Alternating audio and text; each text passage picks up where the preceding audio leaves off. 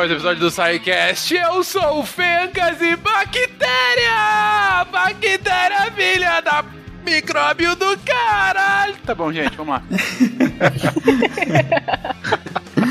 De Rondonópolis, Mato Grosso, aqui é André Bach e medicina é a ciência da incerteza.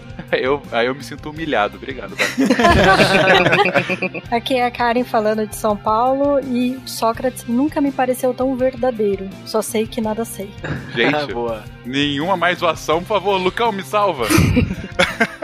E aí galera, aqui é o Lucão de Conselheiro Lafayette, Minas Gerais, e hoje eu vou botar à prova o meu histórico de atleta. Nossa senhora, não! E aí pessoal, aqui é Marcel falando de Paris, mas natural de Natal. E lança esse questionamento, né? Existe ciência da certeza? Olha. Bom, boa, boa dúvida, boa dúvida. Aqui é Thaís de São Paulo e tudo que eles falaram Popper discorda. Boa noite, pessoal. Aqui é Yara de Jabuticabal, São Paulo. E eu corono, tu coronas, vocês coronam. O mundo inteiro coronga.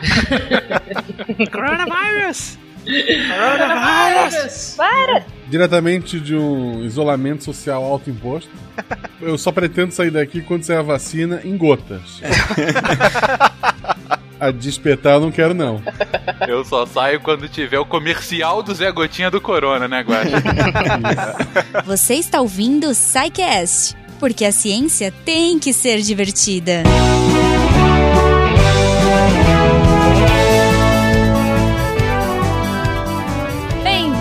uma sessão de recadinhos do SciCast. Eu sou a Jujuba, estou aqui antes de mais nada. Eu sei que vocês estão ansiosos para ouvir esse episódio, mas antes de mais nada, eu estou aqui para trazer o nosso parceiro Cambly. Olha só aquela plataforma maravilhosa que conecta alunos e professores de níveis, de Uh, sotaques, horários, enfim, diferentes aí. É, as aulas são personalizadas para você então, se você ainda não conhece, entra lá no Cambly, cambly.com, C-A-M-B-L-Y. E, cara, você vai se apaixonar, eu tenho certeza. Porque eles têm uma metodologia muito bacana. Eu, putz, eu vou fazer um depoimento pessoal aqui, eu tenho muita dificuldade com preposições. E aí, semana passada eu fiz uma aula especial só sobre isso. Eu falei pro professor: olha, eu sou muito ruim nisso aqui me ajuda. E, cara, foi uma aula muito bacana e eu tenho certeza que eu não vou mais esquecer, porque o jeito que foi feito, sabe, a forma que, que a professora explicou foi muito legal. E, e, isso que é bacana, né? Eu tinha uma dúvida pontual, ela foi lá e me ajudou. Em outras aulas, sei lá, de repente eu falo assim: ó, oh, eu quero ir pra conversação. Olha, hoje eu queria que você me corrigisse no meu uh, sotaque, eu queria que você prestasse atenção na minha pronúncia. Então isso que é bacana no Cambly, você pode personalizar da forma que você acha que vai ser mais interessante e mais proveitoso para você. Então se você ainda não conhece, entra lá no site, usa o nosso código do SciCast, o link está aqui no post também, o link direto, você ganha uma aulinha teste. E eu tenho certeza que você vai adorar. E daí você vem aqui me contar o que, que você achou. tá bom? Eu quero muito saber. E como é que eu vou saber? Como é que você vai me contar? Fácil. Você tem algumas formas. Você pode ir pelo se for fala que eu discuto, contato arroba Se for pelas nossas redes sociais, arroba Portal Deviante no Twitter e no Instagram. E, claro, o jeito mais bacana e o jeito mais interativo é aqui pelo post desse episódio. Você entra lá no portal, clica no link do episódio e lá embaixo tem todas as conversas, todas as suas dúvidas, suas sugestões. Os Psycasters entram no episódio para responder, então é, é, bem bacana e é bem interativo. Olha aí, é tão interativo quanto uma aula do Cambly. Sim!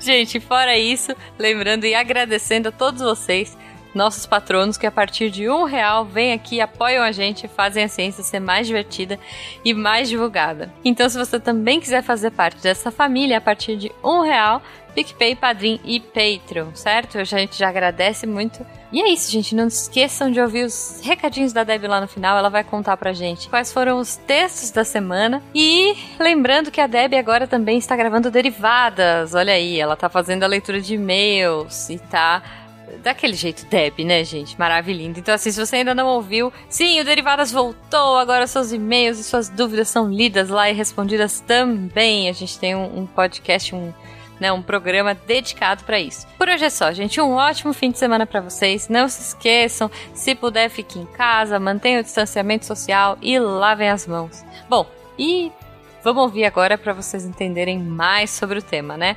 Beijo para todo mundo e até semana que vem.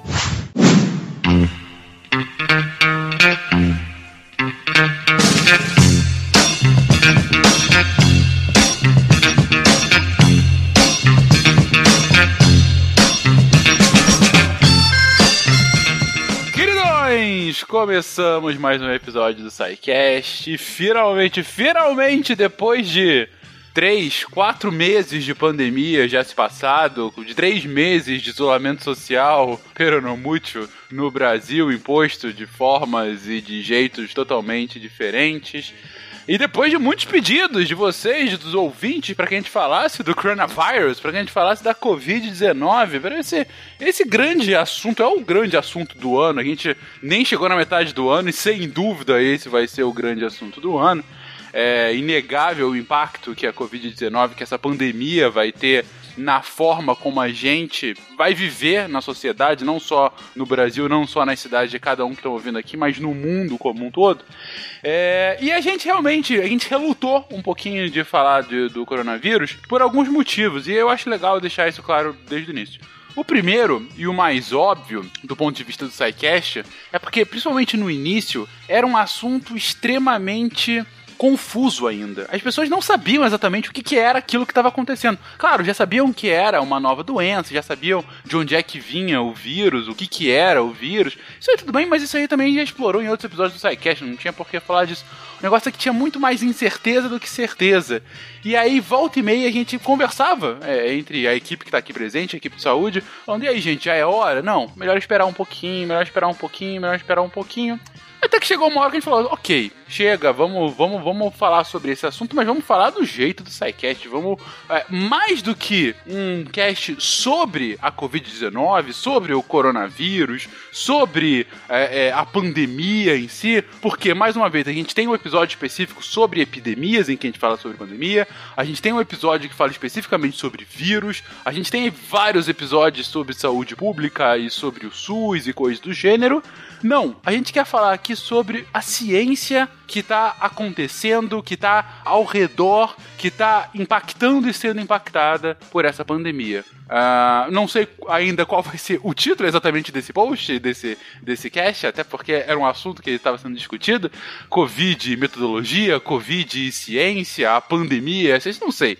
O ponto é que a gente está querendo falar aqui sobre a, a, essa relação umbilical que se acendeu de forma espantosa desde o início da pandemia entre a, a doença em si, a Covid-19, e o método científico, a ciência como um todo. E bem, já tô falando muito aqui para começar. Eu queria fazer uma pergunta. Viu? Vamos lá. Quando é que começa a quarentena? Porque, tipo, tô aqui uns 70 dias não, não vi começar ainda. Só É, pra... Eu, eu me Depende. sinto muito no. Eu já falei em outros podcasts aí, mas vamos me repetir sempre. Eu me sinto no Alienista. onde tá todo mundo. Tá todo mundo lá fora e tô eu preso sozinho, alto imposto aqui. E as pessoas estão vivendo normalmente. Assim, meu Deus, será que eu tô errado? Será que eu tô numa realidade em que não existe Covid e, e sei lá, eu tô maluco? Não, você não tá maluco, não, eu acho. É. É um enfim. papel de trouxa, né, Guacho? É. Pois é. Fencas, se tu me permite, eu Fala queria complementar um ponto que você trouxe sobre essa a demora em a gente gravar o episódio, né? Uhum. Teve um, tá tendo uma série de, de webinários da Academia Brasileira de Ciência e essa semana teve um bem interessante que foi com o professor, do- ao menos uma das palestras, né? Foi com o professor Dr. César Victoria da Universidade de Uhum. Pelotas e ele trouxe uma questão bem interessante. Recentemente, um editorial da Lancet eh, reforçou, né? Trouxe novamente essa hipótese de que em países tropicais, em regiões tropicais, o vírus seria talvez disseminasse menos ou tivesse um comportamento diferente, né? E teve um estudo aqui no Brasil, encabeçado por esse professor, que é o segundo maior estudo do mundo em número de pessoas testadas, com aqueles testes de. Como é que chama de antígeno? Não. Teste de anticorpo. Isso. E das, de todas as cidades do Brasil, as seis cidades que tiveram a maior prevalência de pessoas que testaram positivo foi justamente seis cidades que estavam ao longo do Rio Amazonas. Em uma delas, que é Breves, na ilha de Morajó, teve 25% de pessoas testando positivo. Uhum. Então, assim, isso, é, é, de acordo com ele, esse teste que foi utilizado, que o Ministério da Saúde comprou, é um dos dois melhores do mundo. Então, ainda que os testes não sejam perfeitos, é o melhor que a gente tem, digamos assim. E esse número pode chegar a quase 35%. Então, das, de várias cidades, as seis piores, e do mundo, não tem nenhum outro estudo no mundo que mostre cidade com mais de 25%, 30% de prevalência. Tá ao longo do Rio Amazonas. Então, isso é fortalecendo o que você trouxe, né? Que é muito difícil ter certeza nesse momento. Ainda hoje, com meses de pandemia, com o mundo inteiro parado fazendo pesquisa sobre isso, ainda existem muitas questões que estão sendo respondidas aos poucos. É, e vou complementar o que você comentou agora, Marcel. A gente também, nessa semana, teve um artigo da Lancet que foi retratado, né? Aquele, aquele Isso, isso. paper sobre o, um- o estudo sobre hidroxicloroquina, né? 96 Ah, mil e tal. Isso, de 96 mil de N. Multinacional, sim. Exatamente. E assim, eu achei interessante trazer esse estudo porque eh, foi muito emblemático de várias formas, né? A gente tá aqui misturando, nem entrou na pauta ainda, mas é legal para contextualizar o ouvinte, para mostrar o seguinte: a gente tá num momento, justamente um momento de, de calamidade pública global, em que a ciência, eh, com razão, tem sido cobrada, né, por respostas, porque afinal, é, é, a parte da função social da ciência é justamente auxiliar na condução da política pública, ou deveria ser para boas políticas públicas, né? É, e, e aí é claro que os cientistas, eh, movidos tanto pelo, pelo interesse público, como, enfim, pelas suas pesquisas, estão tentando responder isso e estão fazendo estudos e estão fazendo papers e papers esses que nem sempre estão sendo revisados, às vezes lançados como pré-print e já vão para notícia de jornal e tal. Mas esse estudo foi emblemático porque era um estudo, primeiro, sobre um tema ah, que tinha um dissenso gigantesco, que era o uso da, da hidroxicloroquina para tratamento como a cura, né? É, principalmente por ter sido politizada foi um negócio um pouco patético, mas enfim, uma cura politizada, né? Por conta do Trump e aqui o Bolsonaro, vamos dar nome aos bois, né?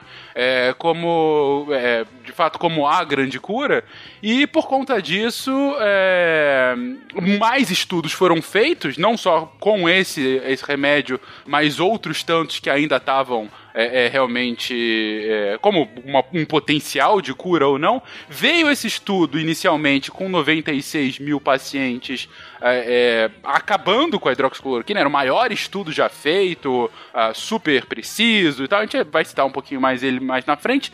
Ah, e por conta disso, a OMS falou que abandonaria, descontinuaria qualquer tipo de novos estudos com a hidroxicloroquina, porque já se mostrou que ela não era eficaz e ela traria ainda malefícios, ela traria problemas né, com, com seu uso, alguns potenciais ah, problemas para os pacientes. Só que esse próprio estudo agora está sendo retratado, primeiro pelos autores, agora retratado como um todo, por problemas metodológicos.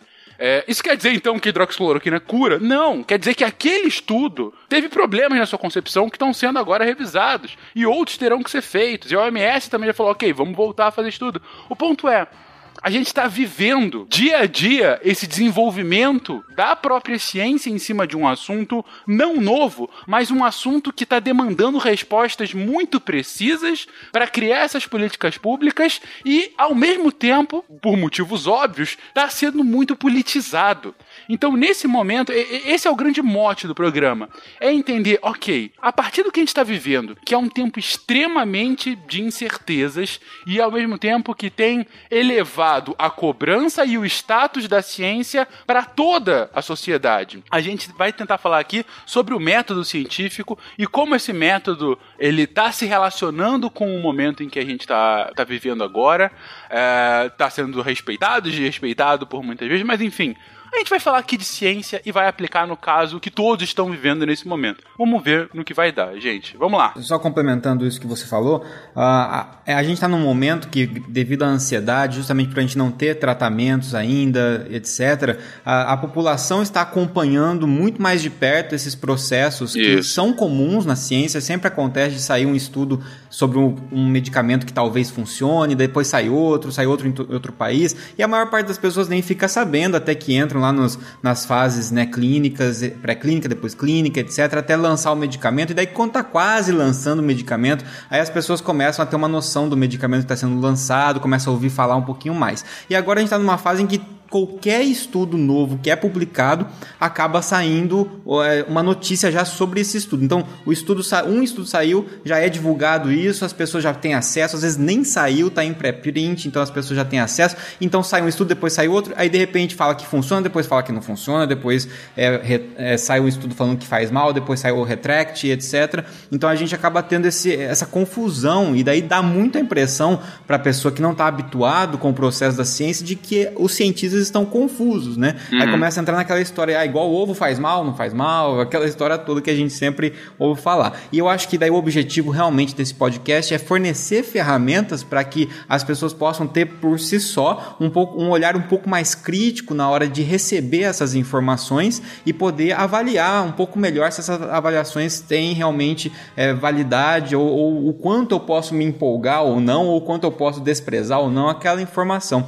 E isso é importante porque se a gente ficar simplesmente vindo aqui falar sobre como o coronavírus é, atua no nosso organismo, como que os medicamentos para coronavírus funcionam até então, amanhã vai sair um outro estudo e a gente vai tornar o podcast datado em um dia. Né? Então Perfeito. a gente precisa é, dessa questão de tornar o podcast mais útil por mais tempo, por isso que a gente optou por essa visão.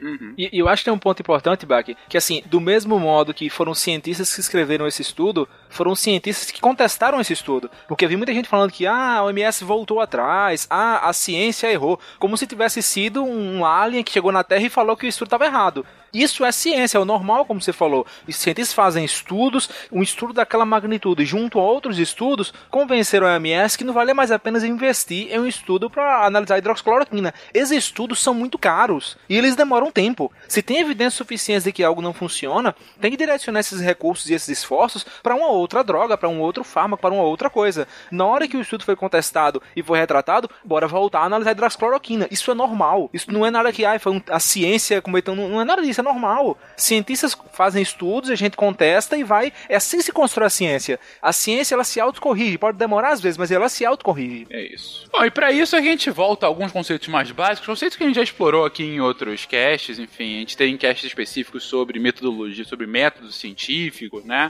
uh, sobre o fazer da ciência, mas de qualquer forma é bom é, a gente passar rapidamente pelo conceito, pra, porque é uma coisa que vai embasar o restante do episódio. Bom, então falando um pouquinho de, de, dessa, dessa, do construir científico, gente, é, a gente sempre fala aqui de, de positivismo, empirismo, né, da, da, do ceticismo científico e tal. Mas o que, que vai embasar a nossa conversa aqui hoje? A gente vai falar um pouquinho de como que a gente chega a pensar do jeito que a gente está pensando agora. Como que a gente chegou no nível crítico de falar que um trabalho tem que ser retratado. Por que, que ele tem que ser retratado? Como que o pensamento científico evoluiu até chegar no ponto onde a gente tem é, evidências o suficiente, saber observar, saber analisar aquele monte de coisa que aparece pra gente e saber dizer, ah, eu acredito nisso ou eu não acredito nisso. Eu só quero fazer um disclaimer antes de começar a falar sobre esse histórico da filosofia da ciência, porque deve ter ouvinte que é doutorando nisso, é doutor nesta área, e assim, a gente vai simplificar bastante coisa aqui, tá? Então não é, não é um cast sobre filosofia da ciência, a gente só vai elencar umas coisas que aconteceram com o tempo para a gente poder entender o que vai acontecer nos estudos mais para frente. Então, desculpe ouvinte que é especialista nisso, mas a gente vai simplificar algumas coisas sim, tá? Bem-vindo ao SciCast. É. Vai é. para qualquer episódio que a gente gravar é. sobre qualquer vale, assunto. Vale, né? Vale. Vamos colocar esse disclaimer na porta, assim, no, no, portal, na primeira coisa que é o portal, simplificamos coisas.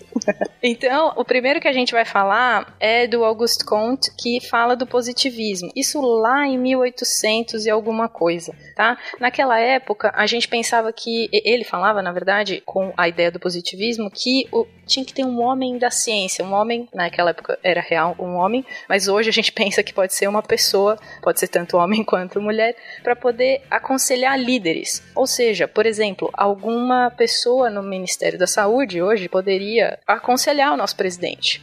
Entendeu? Essa era a ideia de ter um homem da ciência aconselhando líderes, tá? Que era a ideia que ele tinha muito, muito presente na ideia de positivismo dele. Por que, que chama positivismo? Né? A gente tem uma, uma expressão na língua inglesa que fala quando você pergunta: Ah, você tá, tem certeza que aquilo vai acontecer? Aí a pessoa fala: I'm positive. E se ela fala I'm positive, ela tem certeza que realmente o negócio vai acontecer. Essa, essa expressão veio da ideia do positivismo, que é você estar certo. Só que você está certo como? Como que você chegou nessa certeza? Por, por meio de observação de fatos acontecendo na sua vida. Então, não era um positivo simplesmente cloroquina funciona. Era um positivo cloroquina funciona por causa disso, disso, disso, disso, disso, tá?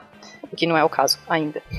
É, o Conto ainda falava que tinham três estágios para a vida de um homem. Ele falava que tinha o teológico e fictício, tinha o metafísico e o abstrato, e o terceiro era o científico positivo, que era quando ele se livrava, entre aspas, dos conhecimentos religiosos que ele tinha, porque a ciência tomou conta desse momento. Então ele deixou de ser um homem que acredita em mitos que não podem ser provados, e agora ele consegue acreditar em coisas que ele consegue provar, tá? É, é sempre bom deixar de acreditar em mitos, só deixar.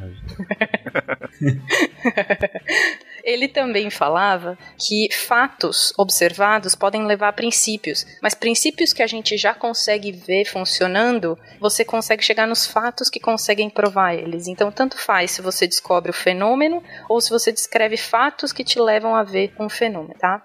Ele também se baseou em outros autores como referência, como David Hume e Francis Bacon, só que sempre ficava uma dúvida nessa galera toda que ficava nessa, nesse pensamento, nessa corrente de pensamento positivista. Quais eram esses métodos para a gente observar e acreditar num fato que você está observando? Existe um método que realmente seja científico, que a gente possa chamar ele de científico? E aí que vem a próxima corrente de pensamento, que é o empirismo. Eu coloquei o empirismo aqui como 1936, muito tempo depois, porque eu quero citar um autor que resumiu muito bem o que é o empirismo, só que ele veio depois de muita gente, tá? Então ele fala de autores de muito antes, só que ele resumiu muito bem o que, que era o empirismo. O empirismo era considerado um positivismo lógico, ou seja, ele dava lógica para aquela romantizada que o Conte fazia com saber as coisas, tá? Ele começou a falar sobre o princípio da verificação, que dava base para a gente avaliar um certo fato que está sendo observado, e ele começou com a ideia de que se algo não pode ser verificado, ela não tem significado. Aquela coisa não tem significado. Então só tem significado na vida o que você pode observar e verificar, tá? Bem simplificadamente. É a lógica do dragão na garagem, né? Uhum. É. Quando a gente fala exemplo de dragão de garagem, gente, é o exemplo clássico que é usado pelo Seigan no Mundo Assombrado pelos Demônios, né? Que basicamente, se alguém chega com uma alegação extraordinária para você, mas que ele não consegue apresentar nenhuma evidência que você consiga comprovar, que você consiga de alguma forma experimentar, isso é algo não científico. Mais uma vez, não, é, o tempo todo que a gente está falando aqui é o que é ciência e o que não é. é se uma pessoa fala para você que dentro da sua garagem tem um dragão e você pergunta se você consegue tocar, se você consegue ver, sentir, fazer qualquer experimento para é, verificar que ele tá lá e ela dá sempre desculpas ou justificativas do porquê que você não consegue fazer aquilo. Ah, não, não consegue tocar porque ele é invisível, não consegue ver porque ele é invisível, não consegue tocar porque ele é imaterial. É, você não consegue é, sentir é, ele o voando dele, né? Porque ele não É, tem o- che- é, essa coisa. ele não tem cheiro, ele, ele não tem qualquer tipo de presença aqui verificável. Então, se isso acontece, mais uma vez, não é que o cientista está falando que isso não existe. O que ele está falando é, não há, dentro do método científico, qualquer forma de comprovar a existência disso. Se ainda assim o cara quiser continuar acreditando naquilo, a despeito do saber científico não estiver falando isso, enfim, a, a ciência não é totalitária, ah, acredite, não, é Olha, dentro desse método, dessa lógica, e aí justamente pelo que a Thaís colocou agora, dessa lógica empirista de necessidade da, da verificação, realmente isso não se encaixa. É, então, isso não pode ser um saber científico, e daí eu não vou discutir sobre isso, porque se o cientista não pode utilizar o a ferramenta dele, que é o método, não é mais ciência, então aí a gente parte pra discussão de bar. Sim, pra crença, Exato. né? Você acredita ou É. não no que eu tô te falando. Exatamente. É, e daí vira fé, vira uma coisa mais É. que, que, que foge do método, né? Isso. Viram coisas que fogem do método, que a gente também não tá aqui pra dizer isso. A gente tá falando do que é realmente feito com método. Coronavirus! Coronavirus! I'm telling you, shit is real! Shit is getting real! Woo! Só que ainda dentro do empirismo sempre sobrava uma dúvida: quantas observações ou que tipo de observação ainda era necessária para que esse fato seja verificado? Porque sempre, por- é, eu vou dar um exemplo aqui que geralmente é dado para explicar o Popper, mas eu vou dar um pedaço dele aqui e a gente continua falando dele no Popper. Mas é a história dos cisnes brancos na Europa. Então, é, se eu pego um grupo de pesquisadores, a gente, tá todo mundo aqui, a gente vive na Europa, tá? Todo mundo que tá gravando. E a gente só sai de casa e só consegue ver é, cisne branco. Então eu chego pro Fencas e falo, Fencas, só existe cisne branco, né? Essa é a ideia, né? Só tem cisne branco, a gente só sai de casa, só vê cisne branco, a gente vai lá e põe um postulado e fala, meu Deus, só existem cisnes brancos. Aí chega a Yara e fala pra gente, fala, olha, então, eu fui viajar pra Austrália, eu vi um cisne negro. O que, que aconteceu com a sua hipótese inicial que teoricamente foi provada? Sua hipótese inicial de que só existiam cisnes brancos acabou de ir pro lixo, né?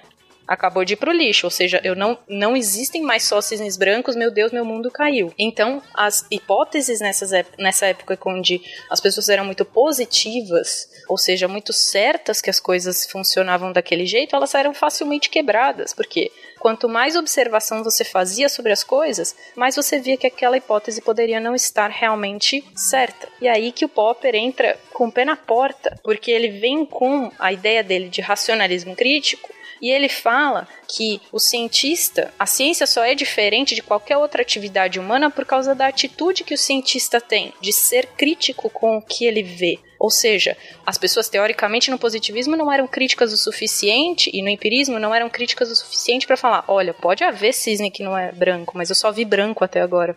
Então, e a gente começa aí depois fazer outras hipóteses e mudar as hipóteses de, de acordo com o que a gente vê. E ele criou é uma coisa que a gente fala hoje, um conceito que é a falseabilidade, que é bem famoso, Popper é bem famoso por causa disso.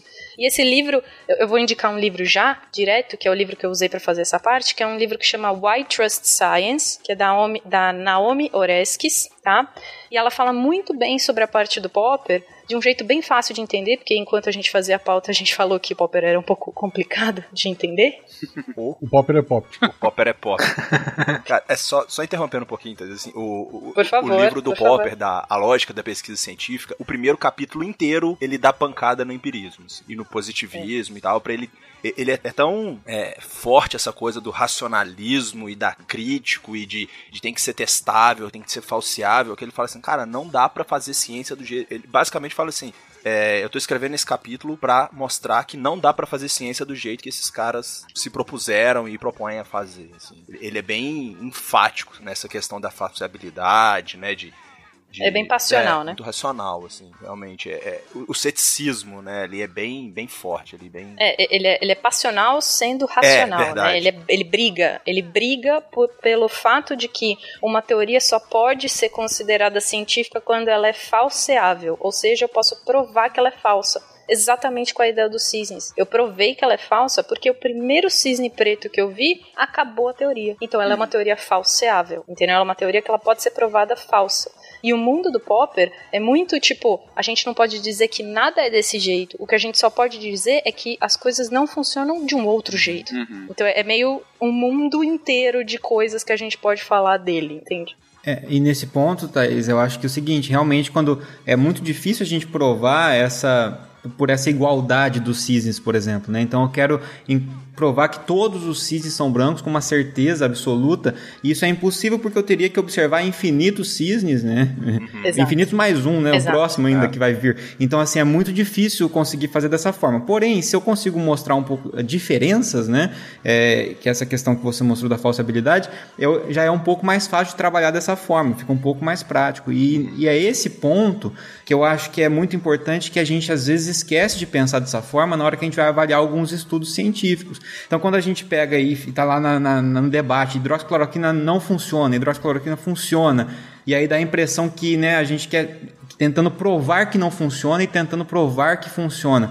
Não é assim que funciona, né? Tentar provar que a, que a, que a droga não funciona. Por quê? Porque a, a gente está partindo de um pressuposto em que é um medicamento que já existe, mas que a gente vai testar num novo contexto, por exemplo, que é a Covid, e aí a gente não sabe se funciona. Então, a princípio, a gente não pode considerar que funciona. A gente vai considerar que a princípio não, ninguém mostrou que funciona ainda. O que, que vai ser possível demonstrar com os artigos científicos? Principalmente é, vai ser possível demonstrar, é, é possível, não quer dizer que vai conseguir fazer isso, mas é possível tentar demonstrar uma diferença entre quem usou e quem não usou. Né? Então, assim, então a pessoa que usou teve uma diferença positiva no sentido que tratou o problema dela. Então, isso seria um resultado a favor do benefício da hidroxicloroquina, por exemplo. Então, é a pessoa que está dizendo, né, quando alguém chega e fala, vamos usar a hidroxicloroquina, é uma afirmação. A hidroxicloroquina funciona, é uma afirmação. Então, o ônus da prova, quem tem que né, demonstrar que funciona, é quem faz a afirmação. Então, você vai lá e faz os testes para tentar mostrar se existe essa diferença entre quem usa e quem não usa. Agora, quando o resultado vai dando negativo no sentido de que os grupos não mostram diferença, cai um pouco na história dos cisnes. Eu não posso ficar pensando assim, bom, quantos é, resultados negativos. Eu estou provando que não que a hidroxicloroquina não funciona. Não é assim que funciona. A gente não consegue mostrar que ela está funcionando. Ponto. Né? Enquanto a gente não conseguir mostrar, por exemplo, que o benefício do uso supera os riscos, e aqui é muito importante a gente perceber que a gente não tem que ficar pontuando só efeito adverso, né? Esse foi um grande problema desse, do artigo do Lancet, puxando aqui, já que a gente já falou um pouquinho dele. É, as pessoas falam, não, o, o artigo do Lancet mostra que causa efeitos adversos, é esse o problema da hidroxicloroquina. A gente está cansado de usar medicamentos que causam efeitos adversos mais graves, inclusive, do que a hidroxicloroquina. Não é exatamente esse o problema. O problema é a gente estar tá usando um medicamento que pode oferecer efeitos adversos, então existe um custo de saúde para esse paciente, e ao mesmo tempo não estou demonstrando ainda benefícios claros de que isso funciona. Então a relação risco-benefício não fica boa, não fica clara, então a probabilidade de eu tratar esse paciente efetivamente está muito baixa baixa ainda com os dados que eu tenho. E enquanto existe uma, uma chance de ele apresentar pelo menos alguns efeitos adversos, não interessa nem se é grave ou não nesse caso. E existe um custo financeiro para o sistema de saúde também. Então, essa questão do, do ajuda a gente a raciocinar, inclusive, nesse sentido, né, de poder é, não ficar tentando provar que não funciona mas tentar mostrar se existe alguém que é diferente, alguém que vai mostrar que existe diferença entre esses grupos. Enquanto isso não é demonstrado, a gente não consegue afirmar que existe realmente um benefício. E essa questão que o, que o Bach trouxe é o que a gente chama de hipótese nula, né? Que é sempre uhum. assim. Se eu quero provar que o negócio faz bem, a minha hipótese nula é que não funciona. Então, por mais uhum. que eu ame a hidroxicloroquina, supostamente queira que ela funcione, a hipótese que eu vou colocar nula é que ela não funciona. Sim. E se eu conseguir refutar essa hipótese, aí eu agreguei um pouco a ciência nesse sentido. Mas aí, como eu falei lá no começo, a ciência é a da incerteza. A gente quer diminuir incertezas. Fazendo um jabazinho para um outro episódio do SciCast que a gente fez de teorema de Bayes, quem assistiu vai entender. Essa questão do cisne é o quê? O meu prior inicial é que os cisnes são apenas brancos, porque eu só vejo brancos. Então eu diminuí a incerteza que tem de outra cor. Mas aí meu colega fala que na Austrália tem preto. Então eu já diminui mais ainda, absurdamente, né? A, incerteza quanto a isso, porque já sei que tem um preto. Agora eu posso criar uma nova hipótese que é preto e branco. E aí isso vai evoluindo. E, e assim que se faz ciência. Não é aumentando a certeza de algo, é diminuindo a incerteza. Exatamente. E até o enunciado, né, Marcelo? Tipo assim, você pode falar que, olha, todos os cisnes que eu conheço são brancos. Isso. Então você uhum. delimita ali, fala assim, olha, eu nunca vi um cisne preto. Me falaram, né, que na Austrália existe.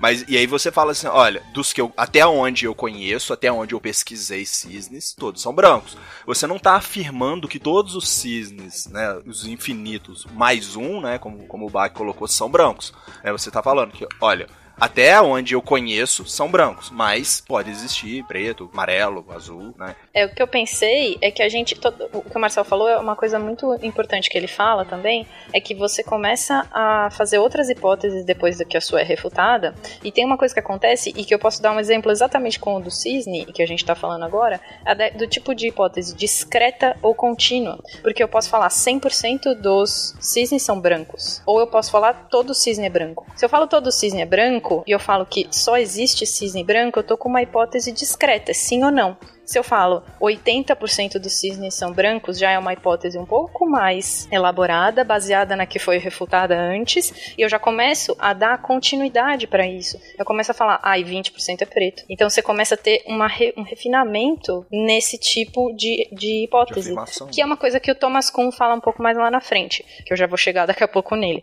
Mas é que você continua. É, você, não, você não diminui as incertezas, no fim das contas. Você só vai criando novas hipóteses. E ó, em defesa da ciência, quem lê os artigos, ao menos os artigos em boas revistas, eles geralmente são muito responsáveis. Você não vai ver o cara dizendo que todo cisne é branco. Ele vai dizer que nos dados que eu analisei sobre tais circunstâncias, com tais pressupostos, os cisnes que eu observei são brancos.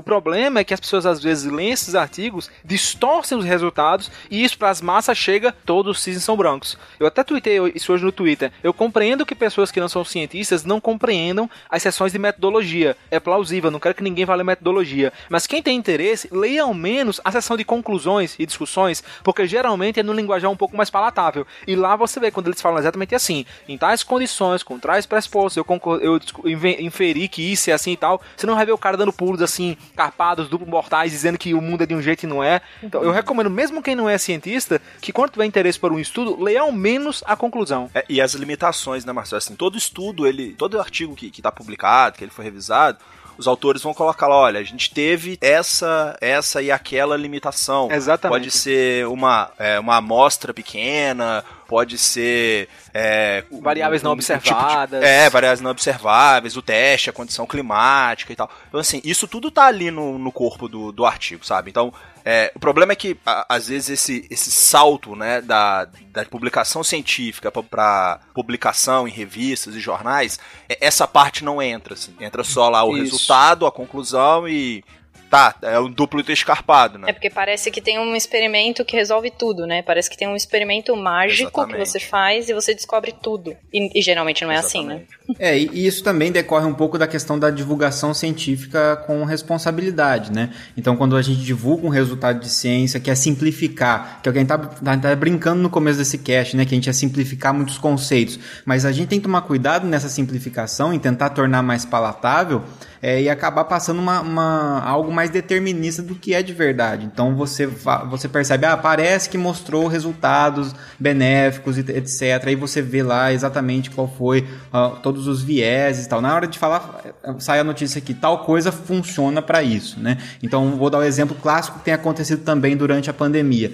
Então vai testar um medicamento novo é, que aparentemente pode ter algum efeito contra o coronavírus. Então se testa, faz os testes in vitro, por exemplo. Então fez fez lá os testes in vitro para ivermectina. Então, no, eu lembro exatamente quando saiu o artigo que testou ivermectina in vitro. Saiu assim: no, medicamento é capa, medicamento barato é capaz de matar coronavírus em 48 horas. Era essa a chamada da notícia que foi mais compartilhada. Então, onde está aí os, uma informação muito importante é principalmente que foi um dado experimental in vitro e que a gente vai ver aqui que está longe de ser uma melhor ferramenta para tomar de decisão clínica, está né? muito longe. Então, assim, é, mas quem leu só a chamada, isso é um problema que a gente tem hoje, né? As pessoas leem a chamada, elas leem a chamada de algo que gera esperança. A gente está angustiado, é uma evidência entre aspas científica que traz é, uma, um alívio para o nosso sofrimento. Na hora a gente quer compartilhar aquilo como uma forma de trazer um pouco de alegria no meio da pandemia. E a hora que a gente vai ler um pouco, de repente a matéria até fala que foi in vitro, mas não explica muito bem o significado disso.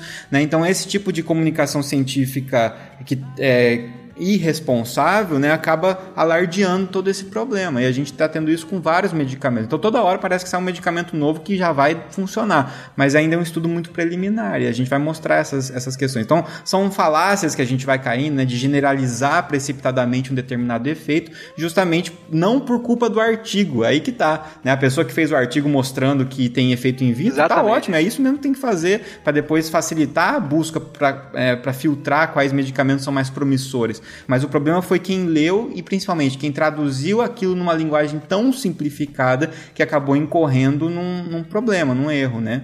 E isso fomenta muita teoria da conspiração, né? Porque se, se, é tão fácil ter um remédio e não tem, a indústria farmacêutica está escondendo, é os Illuminati, até hoje não tem vacina para AIDS, deve ser porque alguém está escondendo a cura porque não dá dinheiro. Ó, eu vou dar um exemplo prático disso que você falou. É, eu já fui chamado de duas coisas ao mesmo tempo durante esse processo aqui, né? Quando eu fui falar sobre os estudos. Eu fui chamado de comunista, mas ao mesmo tempo fui chamado de comprado pela indústria farmacêutica. Aí eu queria saber se eu sou capitalista o suficiente para me vender para a indústria farmacêutica ou se eu sou comunista. Eu fico em dúvida, porque a mesma coisa que eu falo, eu recebo essas duas questões, né? Fascista terrorista. É, todo mundo sabe que ele é financiado pelo soro, gente. Vamos continuar aqui. Aqui no Instituto do meu trabalho, no Instituto Curri, tem muita parceria com empresa, né? E eu já ouvi de vários colegas falando que dessas empresas pra me oferecer bilhões pra ficar calado, que nunca me oferecem.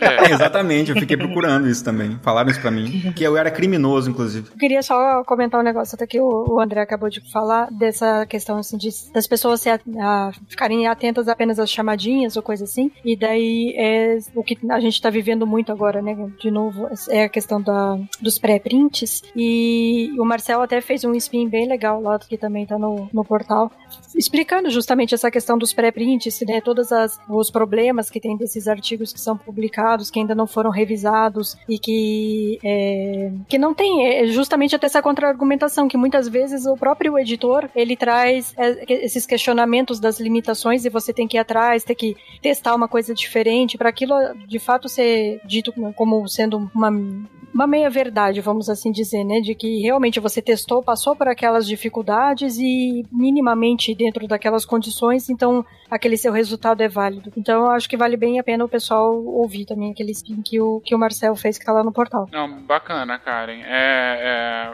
eu, eu, assim, complementando o que vocês estavam dizendo, é, tem uma, uma função realmente do, do divulgador da ciência, é, tanto do divulgador científico, esse trabalho que a gente está fazendo aqui, né, esse trabalho que a gente está ganhando muito fazer aqui, é, como principalmente do, do multiplicador, né, desses grandes veículos que por vezes têm uma sessão científica e por outras não.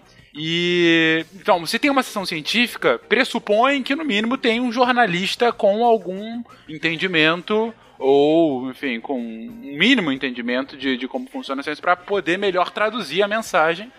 É, mas é claro que num momento de pandemia, as regras acabam se quebrando um pouco. Então, assim, por um lado, é, ainda que eu discorde de forma veemente, eu entendo o motivo do jornalista querer correr atrás da notícia, ao mesmo tempo para dar um furo, né, de olha só a grande nova negócio que saiu, como até a, a- a perspectiva nossa, né, da população, e imagino que até do próprio cientista, do próprio jornalista, de, puta, vai sair a notícia de que a cura surgiu. É, é o momento do filme, cara. É, gente tem, tem talvez até uma influência de filmes de pandemia e afins, né?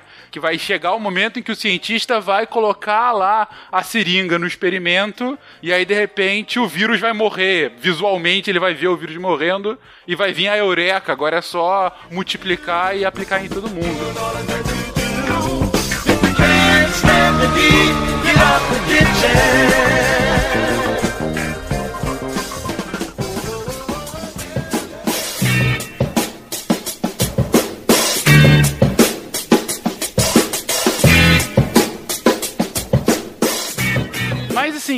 ainda que eu consiga entender o lado psicológico no momento de medo e de incerteza, sem dúvida alguma, acho que aí redobra justamente a necessidade da gente falar a, a mensagem correta, né? A mensagem de, olha, ok, funcionou in vitro esse remédio, mas sabe o que funciona in vitro? Se eu atirasse nessa cultura, também Matar seria também. 100% de cura. fogo. Se eu tacar fogo nessa cultura in vitro, vai, vai também curar o remédio. É aquela coisa, assim, eu posso fazer a mesma coisa pro, pro paciente. Se eu atirar num paciente com Covid, ele vai deixar de ter Covid, ele vai deixar de ter vida também, mas aí é uma consequência que, enfim, infeliz. O ponto é, é tentar deixar claro pra, pra população. Bom, o ponto primeiro é entender de fato o que o cientista tá fazendo. E é assim, e de fato não é todo mundo que, que tenha paciência, ou tenha expertise, ou enfim. Mas mais do que isso, é, é- é tentar realmente não cair no, no sensacionalismo, né? E isso mata a gente nesse momento de sensacionalismo. Saiu um episódio semana passada em que a gente tava falando, na- nada a ver com aqui, a gente tava falando de, de supernovas e tal. Só que a gente comentou de um artigo falando que a NASA tinha descoberto mundos paralelos, Universo uma realidade, paralelo. pa- um universo paralelo contrário. E aí a gente foi ver o porquê. Era um paper, que nem da NASA era. Mas era um paper que estava falando que neutrinos foram observados e dentro do paper eles deram 50 hipóteses diferentes e a última que eles falaram de forma quase risível era ah, e também talvez assim tem a chance quase in- inexpressiva de ser um universo paralelo. E disso veio uma reportagem replicada em vários veículos, inclusive aqui no Brasil, que a NASA descobriu que a gente está vivendo um universo paralelo. Mas é, esse é um, assim, nada a ver, não tem um grande impacto na vida humana se não virar trending topic no Twitter. Mas é, isso mostra esse sensacionalismo, essa, essa multiplicação do, do- daquele ponto específico do artigo para a grande cura, para a descoberta, para nossa, o novo Nobel tá aí naquele naquele pré-print.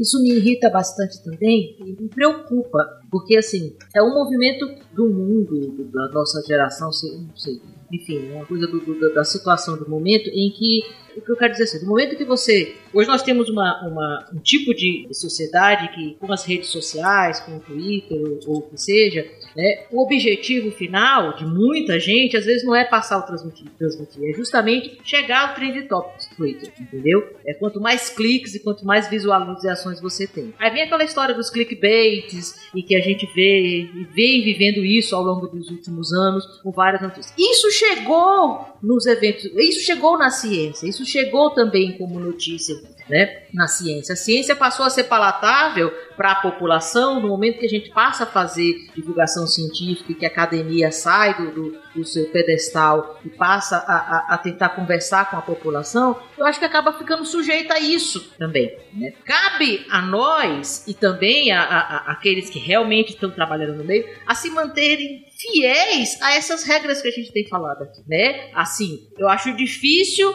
é, não acontecer. Isso que eu quero dizer, esses clickbaits, essas notícias, essas interpretações errôneas vão acontecer. Os sites que se dizem científicos, obviamente, tem que tomar o cuidado de todos, mas eventualmente vai ter um que não. Essa notícia acaba colocando essa, essa, essa- esse, esse título desse jeito aí, que era o, o, o rodapé do artigo, mas para todo mundo visualizar e checar e ir passando adiante. As pessoas leem o título. O mundo se comunica por Twitter, que 140 caracteres. Ninguém é capaz de ler mais do que 20 páginas. Isso, assim, não, não se, é notícia demais. Né? Então o mundo está tendendo a se comunicar ou passou a se comunicar dessa forma. Acho isso um pouco inevitável. Eu acho que é uma coisa que isso tende a pro- vai ser assim por bastante tempo. Isso que eu quero dizer. Agora nós, né, o que trabalhamos com isso, temos o dever de realmente sim fortalecer ainda mais as bases desse método, né, desse e reafirmar e reafirmar e negar. Parece que a gente está batendo em ponta de faca, mas é uma é uma, é uma coisa que me, me, me, me, me incomoda no sentido de que, assim, não, não, não, não devemos nos dobrar a isso, entendeu? Nem que tenha que explicar 500 vezes, 500 mil vezes, né? Mas apareceu no jornal, beleza que o jornal tá divulgando sobre a hidroxicloroquina, mas não é bem assim, e tal, e tal, e tal, e tal, e tal. Eu acho que esse papel que, que a academia passou e que nós, como divulgadores, temos que ter, é nos manter firmes, assim, tornar paletável, mas ainda baseado e acreditando que o método científico ele ainda é o mais correto, né? E tentar disseminar, é, é, é, de- desfazer essas, essas falácias todas, como o, o, o Fencas está falando. Isso é uma coisa que me incomoda bastante. Eu acho só para ilustrar isso que o Fencas falou do- da questão do in vitro, né, que qualquer coisa funciona e, e como isso extrapolando às vezes beira o ridículo, né? A gente teve aquela fala do Trump de injetar desinfetante, né, contra o coronavírus, já que funciona, né, in vitro, ou até usar luz ultravioleta dentro do corpo humano também para desinfetar, né, o, o coronavírus. Quer dizer, é, esse tipo de coisa não é esse tipo de raciocínio não é impossível de acontecer, acontece com certa frequência e é por isso que a gente tem que tomar cuidado com essa questão do, do in vitro barra in vivo, né? E outra E só um negocinho, a gente tá falando de in vitro, mas eu acho que a gente não explicou o que é in vitro, né? Talvez algumas pessoas não saibam. Isso, é. É que nós vamos chegar ali no- na, na parte do episódio, mas realmente, in vitro é quando a gente faz ali na, na cultura de célula, a gente faz um estudo no laboratório. No vidro. Com, com é, no vidro, exatamente. Perfeito, acho a melhor tradução Obrigado, possível. então acho que a gente entendeu. Então, é, ainda é numa cultura de célula, às vezes é um tipo de celular que nem é o tipo de celular humano e nem o tipo de celular daquele que aquele vírus está acostumado a, a infectar realmente. Vamos supor que para nós o SARS-CoV ele infecta células do trato respiratório. E aí você fez ainda o estudo in vitro em células de rim de macaco, por exemplo, né? Isso dá uma diferença é, para poder depois dizer se realmente isso acontece, né? É, Não, e- não então- acontece, isso aconteceu. é, né? Eles testaram em células de, de, de rato, não foi? Ou de macacos? De rins de, de, de, de- de- de ratos. Acharam, viram que funcionava in vitro em células de rins de ratos, né? Aí, ó, realmente é eficaz. E de repente o mundo tava usando hidroxicloroquina. Uhum. Assim, falando da parte do laboratório, é muito comum usar essa célula de rim de macaco. É muito comum para usar para diversas coisas. E ela é um dos modelos usados para infecção, para tratamento com drogas e tudo mais. Só que, óbvio, a gente tem que, como a gente está falando aqui de várias, várias limitações, a gente tem que entender que, ela, que esse método, usar essa célula, tem milhares de limitações. Você não está usando tecido alvo, você não está usando tecido que vai conseguir te dar a resposta se você estivesse usando o tecido de verdade do ser humano, entendeu? E é isso que a gente tem que prestar atenção. É uma coisa muito feita que a gente tem que ter responsabilidade na hora que a gente divulga esse resultado. Uhum. É, esse, qualquer coisa que seja pré-clínica, né? A gente tem que tomar muito mais cuidado ainda do que quando é clínica, que já, a gente já tem que tomar cuidado. E sobre esse cuidado também, quando o Marcel falou da hipótese nula, né? E da hipótese é, experimental, então a gente tem lá sempre a hipótese nula. O que está acontecendo? A gente acaba sendo muito enviesado é, pelos resultados positivos. Então a gente tem um viés de seleção que acontece na- nos, nos artigos, as publicações já valorizam bastante os resultados positivos, mas a gente, enquanto ser humano, a gente está muito enviesado com os resultados positivos, porque são aqueles que realmente chegam na forma de tecnologia para nós. Né? Então a gente está acostumado com aquilo que deu certo, não com aquilo que deu errado, porque às vezes nem chega para gente. Então a gente cria uma falsa sensação de que quando a gente formula uma hipótese baseado numa questão plausível do nosso organismo, bom, faz sentido que tenha um efeito antiviral, porque o mecanismo teórico da droga é X, ah, então é grande chance de funcionar. Se testar ali e um estudo qualquer falar que funcionou, funcionou. Né? Porque eu estou acostumado com essa questão do- das hipóteses, é, de refutar a hipótese nula, que é isso que o Marcel falou. E não é fácil refutar a hipótese nula. A, a maioria das vezes a hipótese nula se prevalece quando a gente faz as nossas perguntas no laboratório.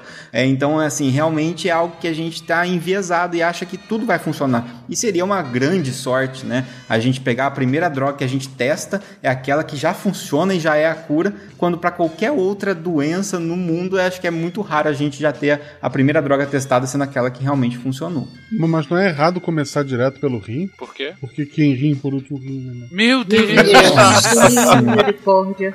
Essa eu não retiro o que eu falei Eu queria dizer que essa piada foi rim, mas ela foi boa.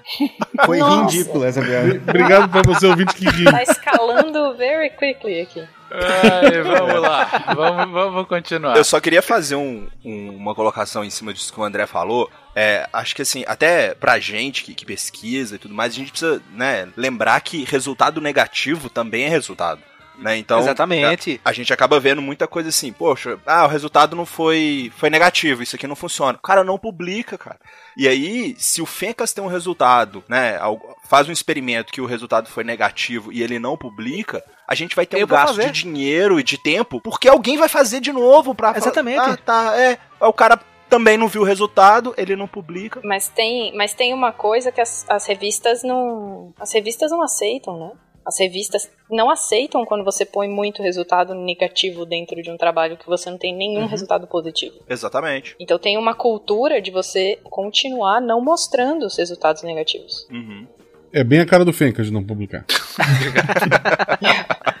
Costumo fazer isso muito. Mas o, o meu ponto é assim, eu acho que é, tanto os editores, né, quanto os pesquisadores, a gente precisa é, mudar um pouco essa, essa cultura de valorização só do resultado positivo. Eu, eu tenho visto mudança. Eu acho que tá no- se encaminhando pra mudar. É, aqui a gente tem até um grupo no Rio Grande do Sul, se não me engano, que eles falam muito sobre. Eu não vou lembrar o nome agora, o pessoal, se estiver ouvindo, me desculpa. Mas eles falam muito sobre o desperdício na, na pesquisa, sabe? De você estar pesquisando coisas que alguém já pesquisou, mas que não foi publicado e você vai ter que errar. Aquele, aquele experimento vai ter que dar errado pra daí você mudar, entendeu? Eu acho que esse é um ponto positivo dentro da pandemia, se a gente pensar, porque como a gente tem essa questão de, de querer todo tipo de informação possível e essa, essa, essa ser ávido por informações, né? Isso está dando ibope, né? Seja para revista científica, seja para revista é, direcionada ao público geral, é, dá ibope qualquer coisa que você falar sobre o coronavírus, né? Então, nesse sentido, dá a impressão que os resultados negativos começam a ser mais valorizados também, porque é uma informação sobre o coronavírus. A gente quer qualquer informação que possa vir, né? Então, nesse sentido, parece que acaba gerando um certo equilíbrio que nos tempos comuns parece que só vai ser interessante um resultado positivo. Agora, no tempo que a gente está, como a gente está desesperado por qualquer informação, daí dá a impressão que os negativos e os positivos acabam se equilibrando um pouco mais. Por isso que acaba sendo, nesse sentido, para a ciência, a gente consegue talvez extrair uma, algo interessante disso que a gente possa manter, né, para outras questões também. Perfeito. Eu acho que está se aproveitando mais a ciência. Eu fiz um spin semana passada, se não me engano, sobre data papers, né, artigos e dados. Quem quiser entender, corre lá, mas resumindo, é uma trend recente na ciência de tentar- se aproveitar mais o que foi feito durante o estudo. Independente de resultado ou não, se aproveitar mais coisas que às vezes são feitas, dinheiro é gasto e é deixado de lado. Então corre lá no spin de notícias do Portal Deviante e assista esse episódio. Gostei da- do tom de voz de propaganda. É, mas. Jujuba mas- curtiu isso. Pois é. Mas legal esse ponto que vocês trazem, gente, porque inclusive para avançar aqui, é, com relação a aproveitar. a- aproveitar as falhas, aproveitar. Falhas não, aproveitar os negativos, né? Aproveitar realmente o que não funciona. Porque uma outra coisa também que a gente repete exaustivamente aqui no SciCast, principalmente quando a gente vai falar de desenvolvimento de algum tipo de ciência, de biografia de alguém, é justamente como a construção científica ela não é uma eureka isolada no vácuo, e sim ela é construída, primeiro, a partir do conhecimento acumulado de quem veio antes e de quem já fez a ciência, e, principalmente mais recentemente, de coletivos, de grupos. Hoje a gente tem um grau de complexidade de qualquer área, e mais do que isso, de especialidade de qualquer área da ciência. Ah, que se você quiser fazer um progresso significativo nessas áreas, você necessariamente vai ter que é, é, se basear em trabalhos de outros especialistas de áreas às vezes correlatas, análogas ou complementares às suas, e às vezes de especialidades absolutamente que não tinham nada a ver, mas que você consegue aproveitar o avanço daquela área aplicando na sua e de repente você tem uma coisa maravilhosa. E, e, de repente você consegue construir um novo saber, uma, um novo conhecimento, uma nova hipótese e, enfim, um novo estado da arte, porque você conseguiu juntar as informações que estavam aí, coletar aquilo tudo e colocar de uma forma que faz sentido e que está funcionando. Ah, e aí eu pergunto para vocês, gente, ah, por um lado, nesse momento da pandemia, de fato, como disse o Baca agora, a gente está tendo muito mais acesso a informações, porque a gente está ávido por qualquer coisa, mesmo que seja um não, né? Por outro, a gente está inundado. A gente está inundado de informação. A gente está inundado de dado. É, é, é muita coisa. Ah, assim, nesse momento é muita coisa direcionada, é muita coisa sobre isso, e aí fica ainda mais evidente. Mas já há muito tempo a gente está inundado de dado. Uh, e não necessariamente dado bom. E eu acho que essa é a dificuldade para o cientista, né? Separar o joio do trigo. E aí? Uh, como é o fazer científico nesse momento? No momento em que você tem a emergência, no momento em que você tem um, um, um, foco muito bem definido, mas que por conta disso pulula coisas aqui e ali ao redor do mundo inteiro sobre aquele fato. Gente, a gente está com 120 projetos de desenvolvimento de vacina ao mesmo tempo. Eu não sei se já aconteceu. Para uma mesma doença, isso nunca aconteceu na história. Eu acho que nunca. Não. Concomitante, não. cara. Não, não, nunca aconteceu. Não. São 120 acontecendo ao redor do mundo ao mesmo tempo, em diferentes estágios. É ótimo, não estou criticando, pelo contrário. Não. Que um, pelo menos um, emerja como uma vacina efetiva e sem grandes danos. Que seja de gotinha. De gotinha, preferencialmente. tá difícil, hein, Guaxa? Com gosto de tutti-frutti. Com gostinho. Tá difícil, Guaxa. Vai ser uma agulha, tô te falando. Mas o ponto é, gente, e aí, como é esse fazer ciência nesse mundo em que a gente tá inundado de tanto dado? Olha, eu até fiz um, um- o spin que a. Que, que, não lembro se foi a Karen que trouxe, que- do spin de notícia sobre eh, os preprints, né? Na, na ciência, não tem problema esse overflow de informações, né? Por quê? Porque tá tudo lá em preprint, se você quiser ir olhar um a um. Mas geralmente, existem falhas, claro, não é perfeito, mas geralmente o que chega em evidência é o creme de la creme que a gente fala, né? Os artigos que chegam na Science, na Nature, no New, no New England Journal of Medicine, são estudos muito bons. Então você apenas tem que ficar sentadinho e o estudo vai chegar na tua mesa. Então, ainda que tenha muito estudo, boa pa- assim, o grosso, que são estudos muito ruins, com N pequeno, mal feitos, etc., eles nem chegam pra lhe incomodar, entendeu? Se você quiser ficar vendo o que tá no Bleeding Edge, o que acabou de sair, você tá lá no servidor de pré-print. Mas se você quiser ficar sentado esperando chegar a nata da nata, ela chega. O problema agora é porque qualquer artigo, foi o que o Fencas falou há pouco, qualquer artigo que mencionou Covid, vai chegar na capa da Globo, na, na capa da Folha, vai sair em todos os lugares. E aí eles uma- recebem uma atenção que não deveriam, supostamente, e isso acaba deixando a gente com a sensação de, caramba, o que, que eu leio? Eu, Marcel, por exemplo, eu não, não consegui ler 10% dos artigos que eu quis ler, porque chega tanta coisa que não dá. Então, assim, pra quem tem essa cultura de ler artigo científico, é menos pior, porque a gente consegue ler um pouquinho da metodologia, já, já, dá pra descartar o estudo, digamos assim, saber que não precisa ler muita coisa. Outros não, você tem que ler com mais detalhes. Mas infelizmente, pra quem não, não tem o conhecimento de método científico, de estatística, é muito complicado não se sentir afogado nessa quantidade de papers. É muito complicado isso. E aí, por isso que eu acho tão importante a nossa função como divulgador científico, que é conseguir, com a nossa habilidade de compreender ciência mais facilmente, ou ao menos mais rapidamente, extrair o positivo e compartilhar. E isso tem uma responsabilidade absurda que vários de vocês trouxeram aqui. Por exemplo, esse estudo dos 96 mil pacientes, eu achei super legal porque os artigos da Lancet eles têm uma seçãozinha que é interpretation, eu acho, alguma coisa assim, interpretação. É uma seção curtinha, como você consegue interpretar o estudo. E a linguagem é extremamente clara, é assim, é bem tranquilo. E nesse estudo, por exemplo, eles diziam bem assim: não conseguimos encontrar evidências de que isso funciona e encontramos uma correlação de tal coisa com tal coisa. Eu acho que era de, de maior mortalidade com quem tinha utilizado. Simples, não falaram que era causa, falaram que era correlação, não falaram que não funcionava, falaram que não acharam evidência de que funcionava.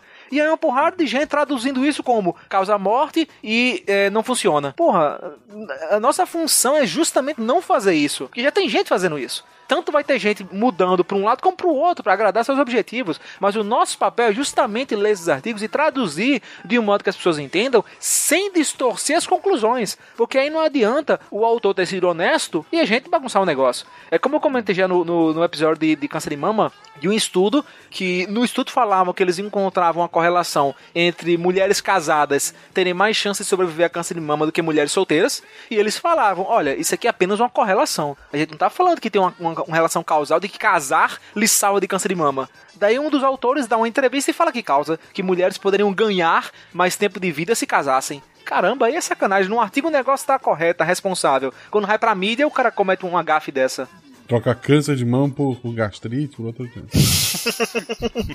É, é porque às vezes a gente vê lá na notícia assim, é, sei lá, o fator X cura a doença W. Pô, mas aí quando você vai lá ler o artigo, tá escrito que o fator X bloqueou um processo celular que representa um pequeno aspecto da doença W Isso. em células na placa ou, sei lá, no experimento com macacos. sabe? É totalmente diferente, mas assim, para vender essa notícia. E, e aí eu acho que a gente precisa fazer uma meia-culpa também, às vezes, assim, é que às vezes o, o, o pesquisador, e isso eu já ouvi de, de alguns professores também, em época de, de graduação e até agora, a pesquisa, os caras falam assim, poxa, às vezes desanima de falar com a imprensa. Exatamente. Porque você fala de forma responsável, né, com todas essas escolhas de palavras que, o- que o Marcel citou, e vai pra, pra, pra manchete ou pra notícia alguma coisa editada que mudou totalmente o sentido daquilo que você disse, né? Então isso foi afastando também, eu acho que muitos pesquisadores e tudo mais, dessa divulgação da ciência, assim, na imprensa, de, de ir falar em, em programa de, de televisão ou de dar entrevista para jornal, por, por, por essas distorções, assim, né? E tentar simplificar demais aquilo que é um que é complexo, né? Eu acho que tem até, acho que tem um limite pra gente simplificar, que é o que a gente tenta fazer aqui também, né? A gente vai ver mais pra frente aí que entrar numa parte um pouquinho mais mais dura assim do do, do mas a gente precisa ter é uma responsabilidade na hora de simplificar as coisas. E, e, às vezes eu acho que quando faz esse pulo do artigo para a notícia, talvez não seja nem por mal, mas por a gente não ter uma educação voltada para esse, esse, essa, esse ceticismo científico, esse cuidado com, com o que a ciência conclui, o que ela corrobora. Né? Então, eu acho que é, esse salto ele é muito perigoso e mas a gente, se a gente deixar para as pessoas, né, que não têm essa vivência na área, fazer esse salto, vai ser cada vez mais perigoso. Então a gente precisa fazer o que a gente está fazendo aqui agora e se expor também a outras mídias, a outras formas de, de fazer. Entendeu? Coronavirus! Coronavirus! I'm telling you, shit is real! Shit is getting real! Woo! Uma coisa que vocês estão falando aí, eu tô aqui pensando no, no dia a dia. Né? Todos aqui, acho que o que lido mais assim com o paciente. Você e a Karen, né? É, E a Karen, justo. É, e assim, a gente costuma falar, a gente médico fala assim, que o paciente não lê o livro, né? Então, é, isso eu acho que é o mais bonito da medicina. É, nem toda pneumonia é igual. Você pode tratar igual, né? Mas não é, porque cada paciente responde de um jeito. Cada paciente é uma pessoa, né? É um organismo, tem suas individualidades. Então, quando o Fencas falou em relação assim sobre essa, esse bombardeamento de arquivos, de artigos, e é hidroxicloroquina, ivermectina, PTI, parará, isso funciona, não funciona, não funciona, não funciona. Não que isso não atinja a prática clínica, atinge, entendeu? Mas ali no dia a dia do paciente, entendeu? Assim, você vai fazer, ainda mais numa situação como essa, assim, a sua obrigação é cuidar do paciente e fazer com que ele melhore, né? Então, temos que usar porque vai salvar vidas assim, tem que estar muito, muito, muito comprovado que salva vidas para a gente usar indiscriminadamente. Ainda mais um medicamento que a gente já conhece, que tem lá seus efeitos colaterais. Como os meninos falaram antes, todo medicamento tem efeito colateral, mas tem suas indicações, né? Então, ali no dia a dia, você tem que realmente pegar, não, esse aqui vale a pena eu testar, eu usar, mesmo sabe, ah, mas não funciona. Sim, mas pode ser que funcione, tá? A gente não sabe ainda, não tem um estudo definitivo, e por esse vale a pena usar aquele ali já não vale a pena usar. Então, assim, como você não tem uma indicação precisa, por exemplo, você tem uma, uma patologia como uma, uma, uma, uma, por exemplo, uma pneumonia, tem lá, é bacteriana, você sabe que tal antibiótico mata 90% das vezes vai curar a pneumonia. Nem todos os pacientes vão se curar com aquele antibiótico especificamente, vão ter que usar outro, mas que você vai ter 90% de eficácia, então você vai dar. Né? Mas nessa, na situação atual, você tem que manter o paciente vivo, tem que manter o paciente bem, né? E aí você tem que pesar mesmo na decisão clínica. Não, esse aqui vale a pena eu fazer, aquele ali não, aquele ali não vale a pena eu fazer. Você não vai usar indiscriminadamente,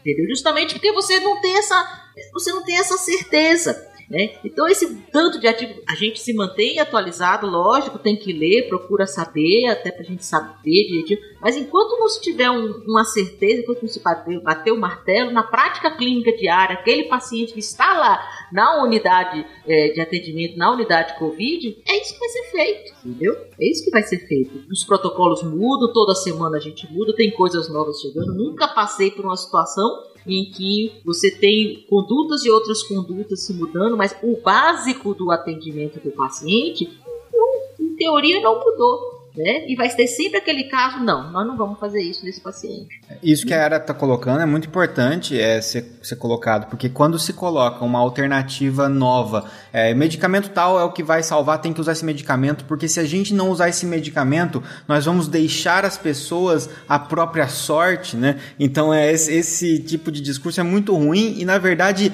é, um, é, é, ofensivo ao profissional de saúde que está ali na ponta, como a Yara, por exemplo, que está lá fazendo todos os seus esforços, com todos os as outros protocolos, seguindo tudo aquilo que tem de evidência realmente que pode trazer um benefício, e chamar isso de abandonar o, o paciente à própria sorte. Né? E não é, obviamente, não é isso. Sim. Então, essa questão da, da, da medicina e das práticas baseadas em evidência, elas receberam esse nome como uma forma de ação afirmativa, para a gente tentar lembrar que as evidências científicas devem fazer parte da prática clínica. Mas isso não significa que é seguir cegamente protocolos ou seguir evidências cegamente como se fosse um livro de receita, sem considerar a experiência clínica. Né? Então é você unir a experiência do profissional clínico, que tem uma experiência que não tem o que substitua, mas além disso, associar com a melhor evidência possível disponível externa. Isso deveria ser a, a, a prática em saúde, isso deveria ser a medicina. Quando a gente fala medicina em, baseada em evidências, é uma forma de. Uma, é uma ação afirmativa de lembrar, gente, ó,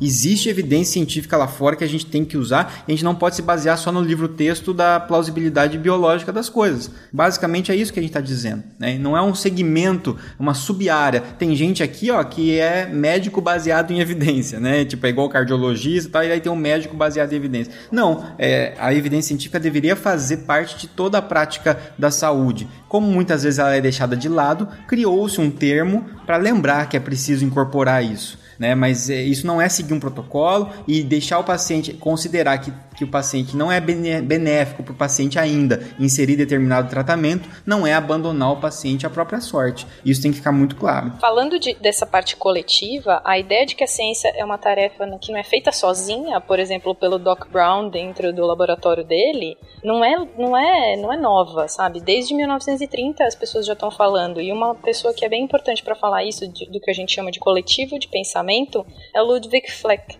E ele fala que a ciência não é feita sozinha e que os fatos científicos, eles são feitos, na verdade são, são atingidos por interações sociais entre cientistas. Então você não faz um experimento sozinho. E aí o método científico, ele é criado por essas comunidades científicas e não só um laboratório. E é importante dizer também que ele é uma construção social, enfim, por essa, feita por essa comunidade de, de cientistas e que ele não é um só, porque como você tem áreas diferentes do conhecimento, você tem áreas é, de ciências humanas, de ciências biológicas, ciências médicas, cada área vai ter um método que é específico para sua área e que foi feito pelos cientistas da sua área. Então ele é um consenso de práticas feitas aprovadas por cientistas de cada área. Thaís, legal você tenha falado isso por dois motivos. E aí voltamos aqui à nossa realidade. A gente está vivendo uma situação, como a gente está dizendo desde o início do episódio, que a ciência está sendo alçada a trazer soluções.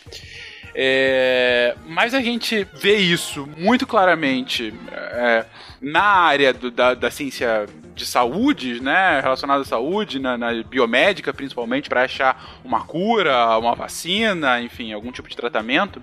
É, a gente vê isso também claramente ah, com modelos estatísticos, né? O, o, mundo foi inundado por curvas. Ah, você, de repente, o termo achatar a curva tá num jargão global, né? Então, assim, que é o, o novo desejo da política pública é, é achatar a curva, ou ao menos deveria ser, e aí as pessoas entender toda a lógica por trás, enfim. E, e não é uma explicação complexa, na verdade, mas Sabe, é um negócio que tava longe da realidade de qualquer um. Se você falasse achatar a curva até dezembro de 2019, pouquíssimas pessoas entenderiam o contexto. Hoje, qualquer uma que acompanha um, um noticiário minimamente decente vai entender o que, que é isso de achatar a curva, o porquê é, da necessidade ante a pandemia, né?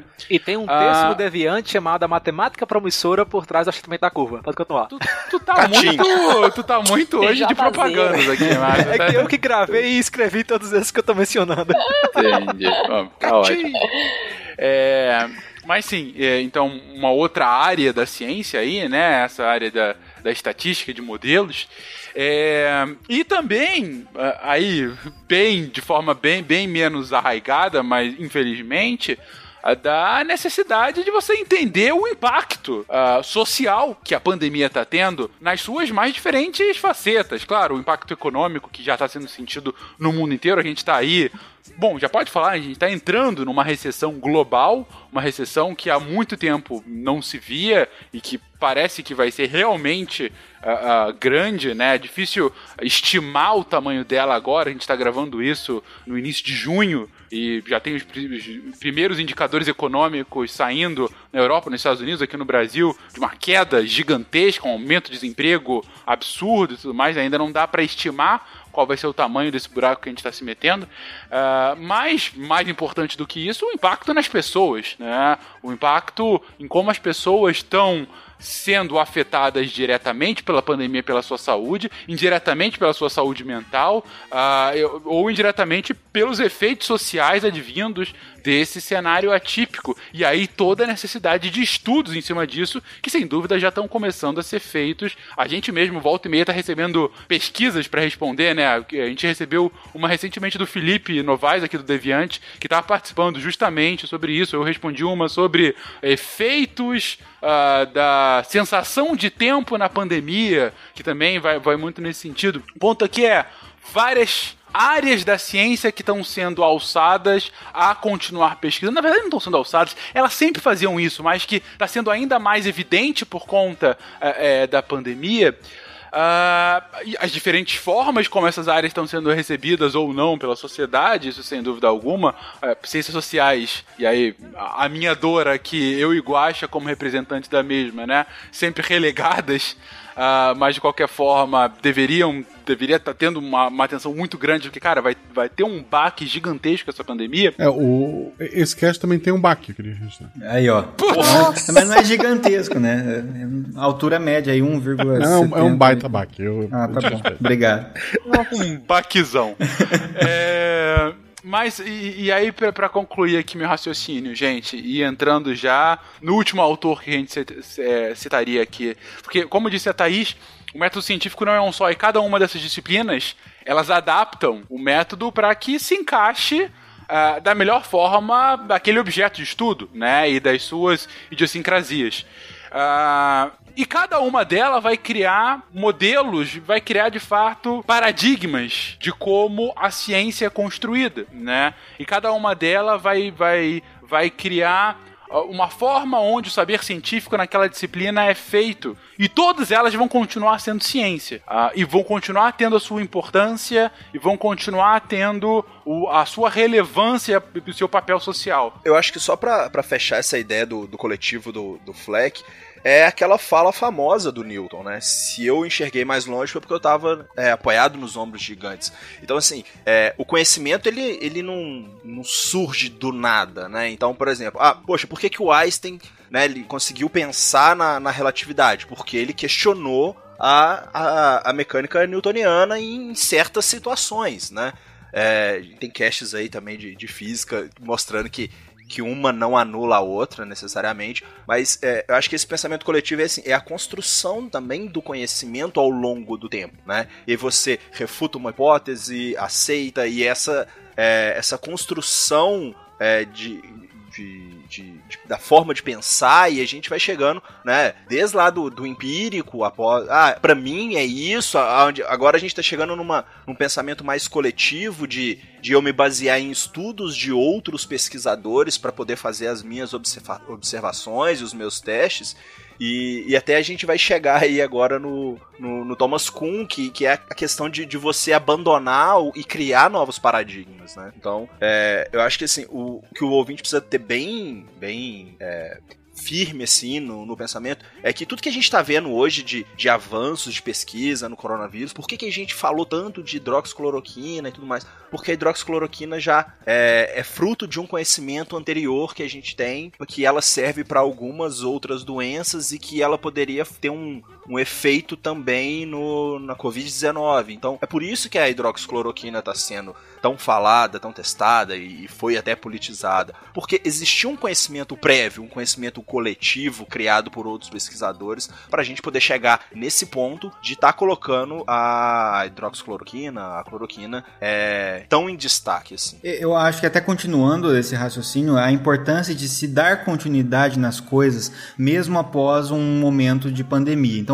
a pandemia, vamos supor que acaba, os, é, essa esse episódio, né, pandêmico ou epidêmico, sei lá, e depois entre as pandemias, porque a gente sabe que elas voltam, né, que elas acontecem de novo. E aí muitas vezes se abandonam esses experimentos, então ah, já não precisa mais saber sobre isso. E aí o que acontece? A gente abandona é, esses experimentos e não descobre, não vai até o fim para saber se realmente funcionava ou não determinada droga. E quando surge daí um vizinho, né, por exemplo, a gente conhece coisas sobre a MERS, sobre a SARS, né, que são infecções, é, são é, é, em epidemias passadas, de coronavírus também, né, de outros tipos de coronavírus, que poderiam nos dar muita informação se a gente não tivesse abandonado certas experiências. E aí uma coisa importante sobre até a questão da vacina, né? Então, é, pesquisadores que estavam desenvolvendo vacina lá, a de Oxford, por exemplo, que estava é, trabalhando com, a Mer, com o MERS já há muito tempo e, e manteve os trabalhos com o MERS desde então, né? Mesmo não tendo mais o, o surto de MERS que teve. Então a gente acaba podendo é, surtir efeitos porque nos gera dados que são suficientes para a gente conseguir avançar mais rápido com a SARS-CoV-2 agora, graças à manutenção de, do estudo com a MERS. E é isso a mesma coisa com com a gente manter os, manter os estudos com a SARS-CoV-2 agora e não parar esses estudos simplesmente para depois esses dados ficarem pela metade e aí numa, numa pandemia futura a gente não conseguir saber da onde partir. Né? Então é muito importante a manutenção desses estudos. André, essa pesquisa que você falou aí da, da, de Oxford é uma das vacinas mais promissoras, porque quem falou isso foi a Natália Pasternak numa entrevista da Globo News, que de acordo com ela, a tecnologia que eles utilizam nessa, nessa proposta de vacina é, foi feita de um modo que é muito fácil se adaptar para um outro vírus. E foi o que eles fizeram. A vacina que estava super adiantada para MERS, se eu não me engano, agora eles simplesmente Ctrl-C, Ctrl-V, tiraram uma parte da MERS, colocaram da SARS-CoV-2 e está super adiantado. Então, só para ser bem específico nesse exemplo que você falou da, dessa vacina aí de Oxford, está super adiantada por causa disso. E só falando, é, eu tenho um spin, só fazer o jabá para mim também, explicando como que funciona exatamente essa vacina. Então, nessa parte que o Fencas falou de paradigmas, é uma coisa muito importante importante a gente falar sobre isso, porque do mesmo jeito que a gente falou em algumas, alguns outros momentos antes, falando dos outros autores, que quando a gente refuta uma hipótese aparece outra, geralmente isso está ligado com o que a gente já aprendeu de ciência. A gente já aprendeu ciência com essas pessoas todas tendo falado de uma vez só. De uma vez só não, no histórico delas, mas a gente lê como se elas tivessem falado de uma vez só. Então, essa história de você ter uma barreira, transpor essa barreira, encontrar outra barreira, transpor essa barreira novamente, o, o Thomas Kuhn descreveu como paradigmas sendo, trans, é, sendo quebrados e outros paradigmas vão, vão aparecendo. Isso mostra que a gente, quando a gente olha para a ciência, a gente está sim influenciado por todos esses autores ao mesmo tempo e a gente não tem como tirar isso da gente. Então a gente não tem como estudar o positivismo sem saber o que o Thomas Kuhn falou, sem saber o que o Popper falou. Então fica um pouco influenciado, fica, mas é bonito também de ver o quanto a gente é influenciado por tudo isso. Então essa história de paradigmas sendo criados, ultrapassados, criados novamente, leva à ideia de é, uma quantidade incomensurável de paradigmas a serem ultrapassados para a ciência. Mas o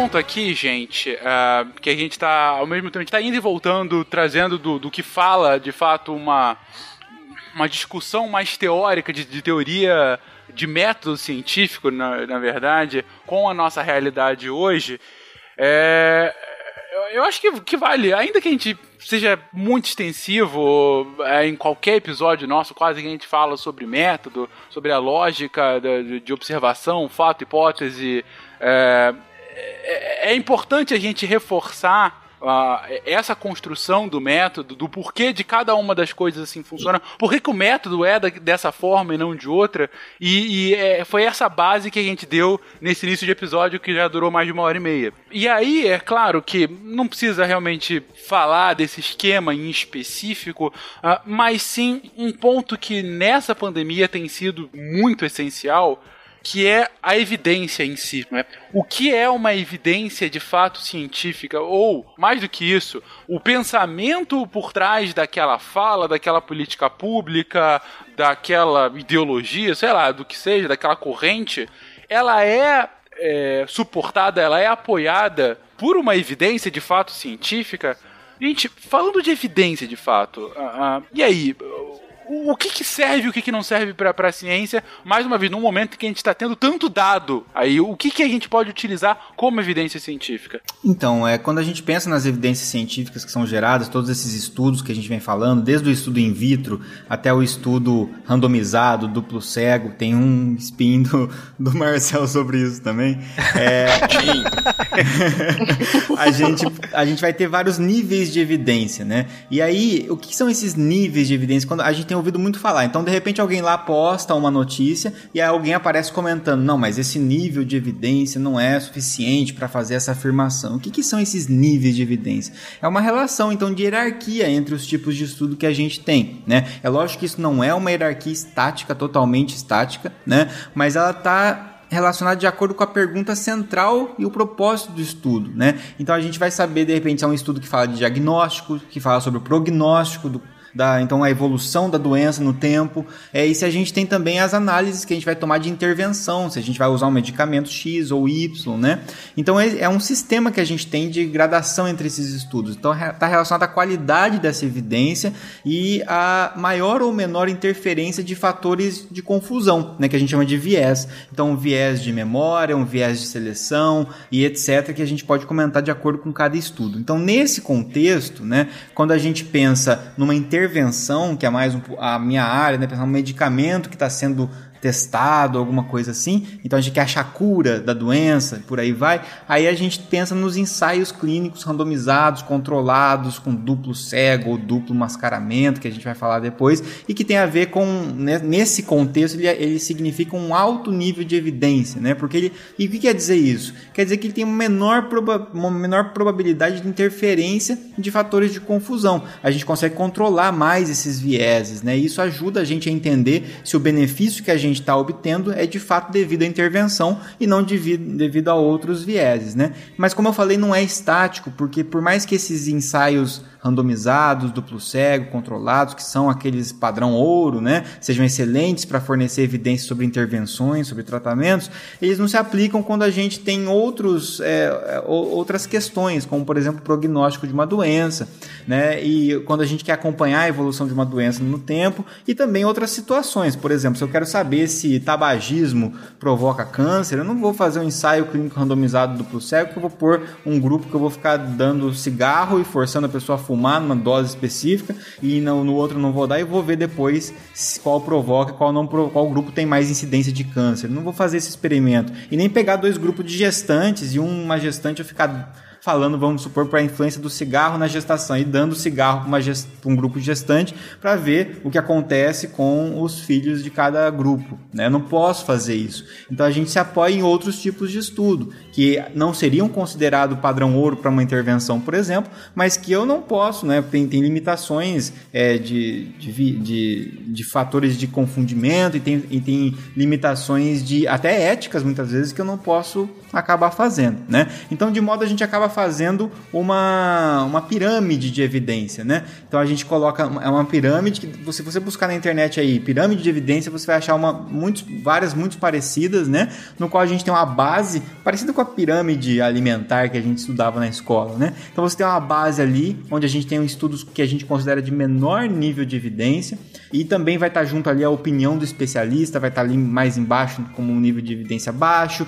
A gente vai ter ali os estudos in vitro, estudos em vivo, em animais, né, em outros animais que não o ser humano. E depois a gente começa a ter os relatos de caso, séries de caso que vão poder ser úteis, por exemplo, para a gente poder é, relatar um caso novo, uma coisa nova que a gente não, tá, não conhece ainda, ou um desfecho atípico para uma doença que não, tá, não é muito bem documentado. E aí a gente vai subindo essa pirâmide, estreitando com os estudos observacionais, e aí a gente vai ter divisões entre caso controle, vai ser aquele estudo que a gente pega é, e observa o, o, a partir da doença, do desfecho. Então eu pego as pessoas que têm determinada doença e tento ver a, o que ela foi exposta no passado. Né? Pergunto para essas pessoas o que, que ela foi, foi exposta, e aí você tem como você estudar doenças raras, por exemplo, onde é difícil você juntar um número grande de pessoas com aquela doença, então esperar que ela se manifeste naturalmente. Então você pega e seleciona essas pessoas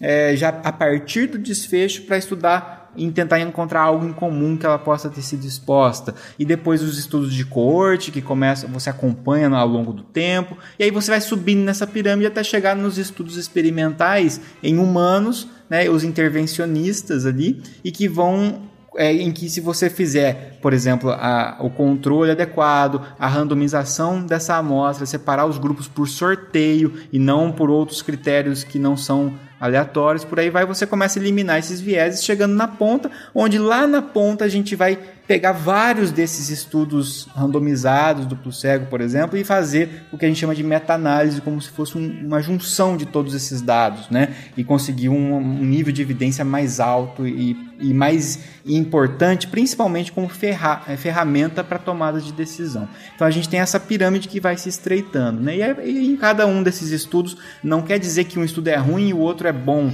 né? Quer dizer que cada estudo tem as suas limitações, as suas vantagens e a sua importância na hora de tomar uma decisão. O legal você ter feito esse, esse desenho, Bach, essa ideia da pirâmide, né? De fato, de estudos mais abertos. Uh, e inclusive os que os mais frequentes agora são esses, né, de estudos observacionais, né?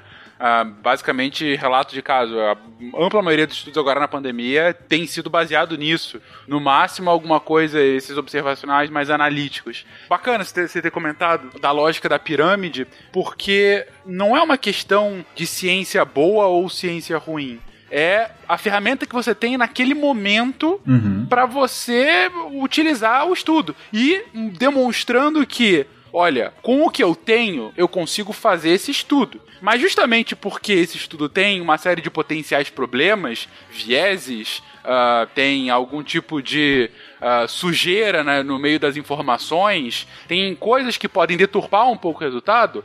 A minha conclusão não é uma verdade absoluta, até porque a ciência não trabalha com verdades absolutas, mas a minha conclusão é uma conclusão para esse ponto específico. Uhum. E outros estudos mais completos, com ferramentas melhores e mais precisas, podem confirmar o que eu estou dizendo ou não. Isso, exato. É, é, é, muito importante a gente ter essa, essa noção assim para a gente não incorrer em problemas que depois acho que o Marcel vai poder comentar melhor, né? Que é você associar para dizer que uma algo é causal, é uma situação de causalidade. Tal coisa causa outra coisa sem você realmente estar tá controlando esses vieses. Vou dar um exemplo clássico da, da, do uso da vitamina D, né? Então, o uso da vitamina D, ela é, trata, ela diminui, por exemplo, trata, sei lá, infecções por coronavírus ou previne infecção por coronavírus ou por outras infecções, né? Tem vários estudos que vão realmente poder inferir esse tipo de causalidade que talvez, né, é, ainda para o coronavírus a gente não tem essa, essa resposta, mas para algumas, a prevenção de alguns tipos de infecção em indivíduos com deficiência de vitamina D foi feito estudos mais, né, é, complexos que podem inferir essa causalidade. Mas, de modo geral, a gente faz muito estudo de associação, né? Então, você pega as pessoas que estão doentes por uma infecção respiratória, por exemplo, e pessoas que não estão doentes por, por infecção respiratória. E aí você dosa a vitamina D nessas pessoas. E aí você vê que quem tem infecção respiratória tem menos vitamina D. E quem não tem infecção respiratória tem mais vitamina D. E aí você não pode chegar na conclusão do estudo e falar simplesmente assim: é, vitamina D, baixos níveis de vitamina D causam infecção, por exemplo. Porque não é um estudo que mostra causalidade. Você, na verdade, pode ter o efeito inverso. E se, e se as pessoas que estão doentes, elas ficam mais tempo dentro de casa e acamadas, e por causa disso elas se alimentam pior e se expõem menos ao sol, e por isso elas têm baixo nível de vitamina D. E se na verdade a causa da, da baixa quantidade de vitamina D é a pessoa estar é, doente e não é o baixo vitamina D que faz a pessoa estar doente, entendeu? Então essa questão de inferir causalidade nem sempre a gente consegue com alguns estudos é, observacionais, né? E outro problema grave que inclusive aconteceu em vários estudos é, desse com a hidroxicloroquina, por exemplo, é o seguinte: no momento em que se divulga que a hidroxicloroquina é uma cura, sem antes a gente poder realmente mostrar isso, a, a população entende então que é uma cura e ela vai querer essa cura. E aí você abre um, um experimento no qual você diz o seguinte: bom, é, você quer ou não quer usar cloroquina? Deixa para o paciente escolher se ele quer ir para o grupo que vai receber hidroxicloroquina ou se ele quer ficar num grupo controle, né? Só que você já está dizendo que a hidroxicloroquina trata, né? Então a pessoa escolhe se ela quer ou não. É, isso não é randomizar bem a sua amostra, por exemplo, né? Então esse tipo de coisa vai gerando vieses e que isso tudo são fatores de confusão e de confundimento que da hora que você extrai esses resultados, pode ser que na verdade o seu resultado gere mais confusão do que realmente respostas. Né? Bom, e aí volta ao que a gente estava falando no início do episódio sobre uh, uh, o uso tanto midiático como político uh, de, de, de estudos como, mais uma vez, verdades absolutas, né? A gente viu uma série, eu acho que talvez o, o, o, o, caso mais famoso aqui foi a, o primeiro estudo de cloroquina, né? Aquele estudo francês do Didier. Raul. Uhum. Raul. Raul. É, que foi que ele tinha quase 100% de, de cura, né, a partir uhum. do, do, estudo que ele havia colocado. Ele fez um estudo seguinte que tinha um N ainda maior. Esse N inicial era 30, né, era um negócio bem pequeno. E aí fez um, um novo estudo com N maior, continuou com 100%. É... E ninguém conseguiu replicar, né? Essa foi uma das principais críticas, que ele apresentava lá o que exatamente ele tinha feito e ninguém conseguia replicar aquela taxa de sucesso do cara. É, seguiu.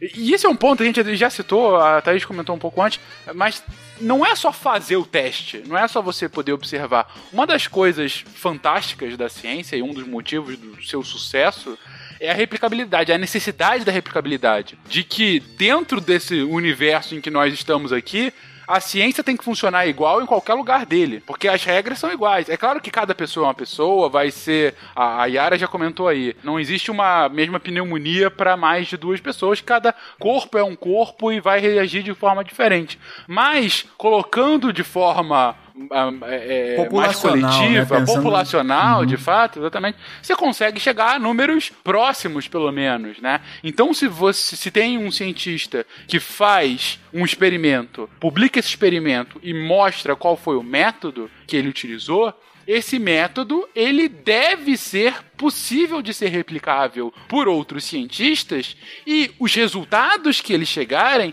devem ser no mínimo próximos ao original. Se não, ou houve um, um erro em quem está replicando, ou aquele método foi descrito errado, ou o cara foi desonesto em algum momento na hora que fez o seu artigo. E outro problema, Fencas, às vezes você consegue reproduzir é, muito bem aquele método, é, mas aquele desenho experimental vai levar você a essas conclusões erradas. Então o, o desenho experimental está ruim, está mal feito, mas se você ficar, todo mundo ficar fazendo esse desenho experimental igual, pode ser que você até reproduza, mas você reproduz porque você desenhou de um jeito que gera mais chance de um resultado positivo, né? E uma coisa que a gente já sabe é que existe uma relação muito íntima entre é, você fazer estudos mal conduzidos, quanto menos esses fatores todos que a gente tem falado, de você é, randomizar é, adequadamente a amostra, de você fazer o tal do duplo cego, de você usar ou não um placebo, toda essa questão de você tomar os cuidados para eliminar vieses no seu estudo, quanto menos cuidado você toma, mais chance do seu resultado dar positivo. Né? Existe uma correlação muito íntima entre, entre essas duas coisas. Então, ou seja, estudos mal feitos geram mais resultados positivos mais frequentes. É, do que estudos bem conduzidos, né? Então é muito interessante você ver que, que esses é, não é à toa que a gente faz o possível para eliminar vieses e mesmo assim a gente tem que entender que eles existem e incorporar isso na nossa análise, na nossa discussão, né? O que aconteceu com esses estudos preliminares é, franceses lá que acabaram determinando para o uso mundial, né, é, tá, tá, muito relacionado a isso, é, ao estudo ser mal desenhado e as pessoas, nem todo mundo ter a, a as ferramentas necessárias para questionar isso e simplesmente aceitar esse resultado. É lógico que cientistas de vários lugares questionaram, colocaram, é, tem vários sites ali que mostram todos os problemas uh, metodológicos desse tipo de estudo, mas às vezes a, a, divulgação disso acaba, igual a gente vem falando durante todo o episódio, acaba se tornando mais forte, né? E aí quando você começa a, a achar que uma substância tem efeito já, antes de começar a testar, você já começa a testar com uma grande tendenciosidade, né? Porque você já está assumindo que funciona e agora eu quero mostrar mesmo que funciona.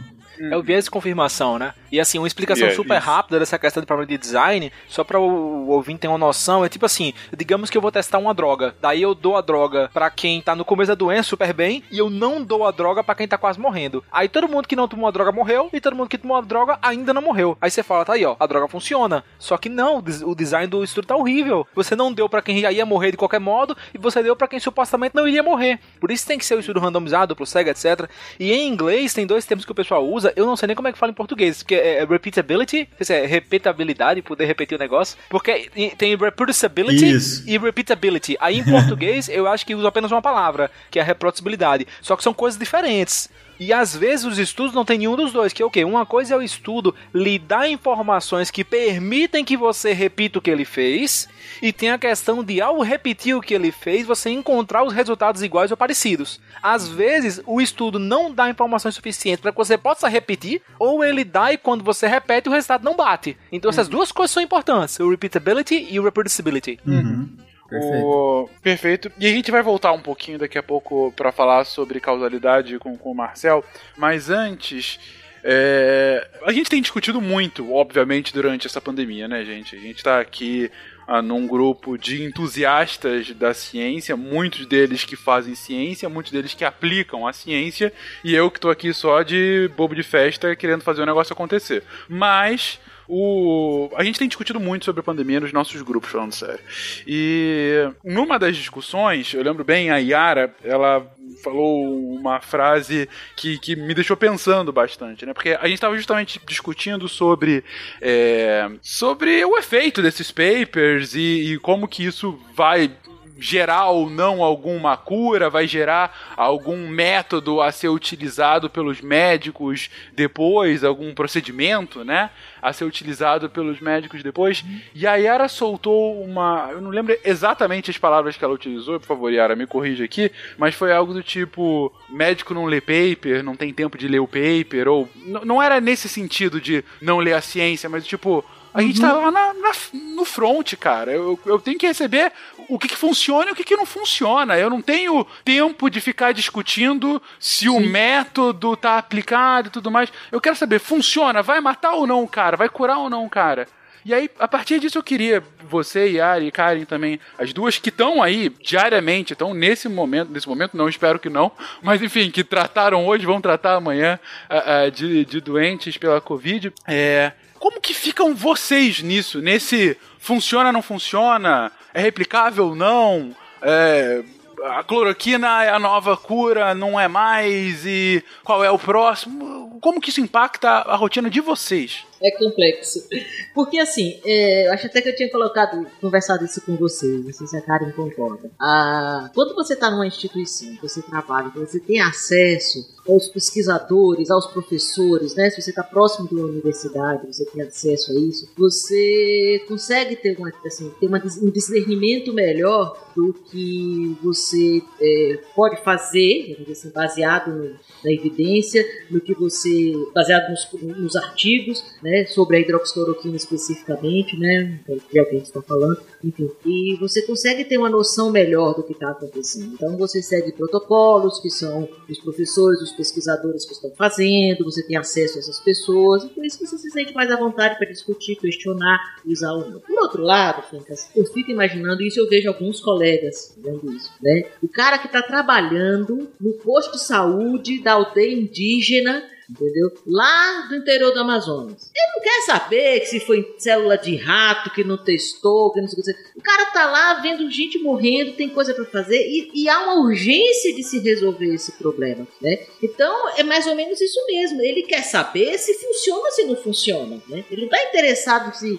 se, se ele lê, não é que ele não leia, não sei, tô falando para alguns colegas, mas assim, não, não que ele não leia, mas no final, ali, para a prática diária dele, é isso mesmo. Eu dou ou não dou? É isso que eu quero fazer. Se eu der, vai fazer mal. Se eu der, vou ajudar. eu vejo muitos colegas lá na ponta. Eu estou num lugar em que eu consigo, eu tenho esse privilégio, né? De, de parar, discutir, eu tenho uma unidade é, é, especializada, tenho colegas, tenho acesso à universidade, estou com a universidade próxima aqui, a USP de Ribeirão Preto. Então, eu tenho essa facilidade, né? mas tem locais que não. E o colega que está lá na ponta da cadeia é mais ou menos isso aí. Ele quer saber, funciona ou não funciona? É para dar ou não é para não dar? É isso aí. Coronavirus!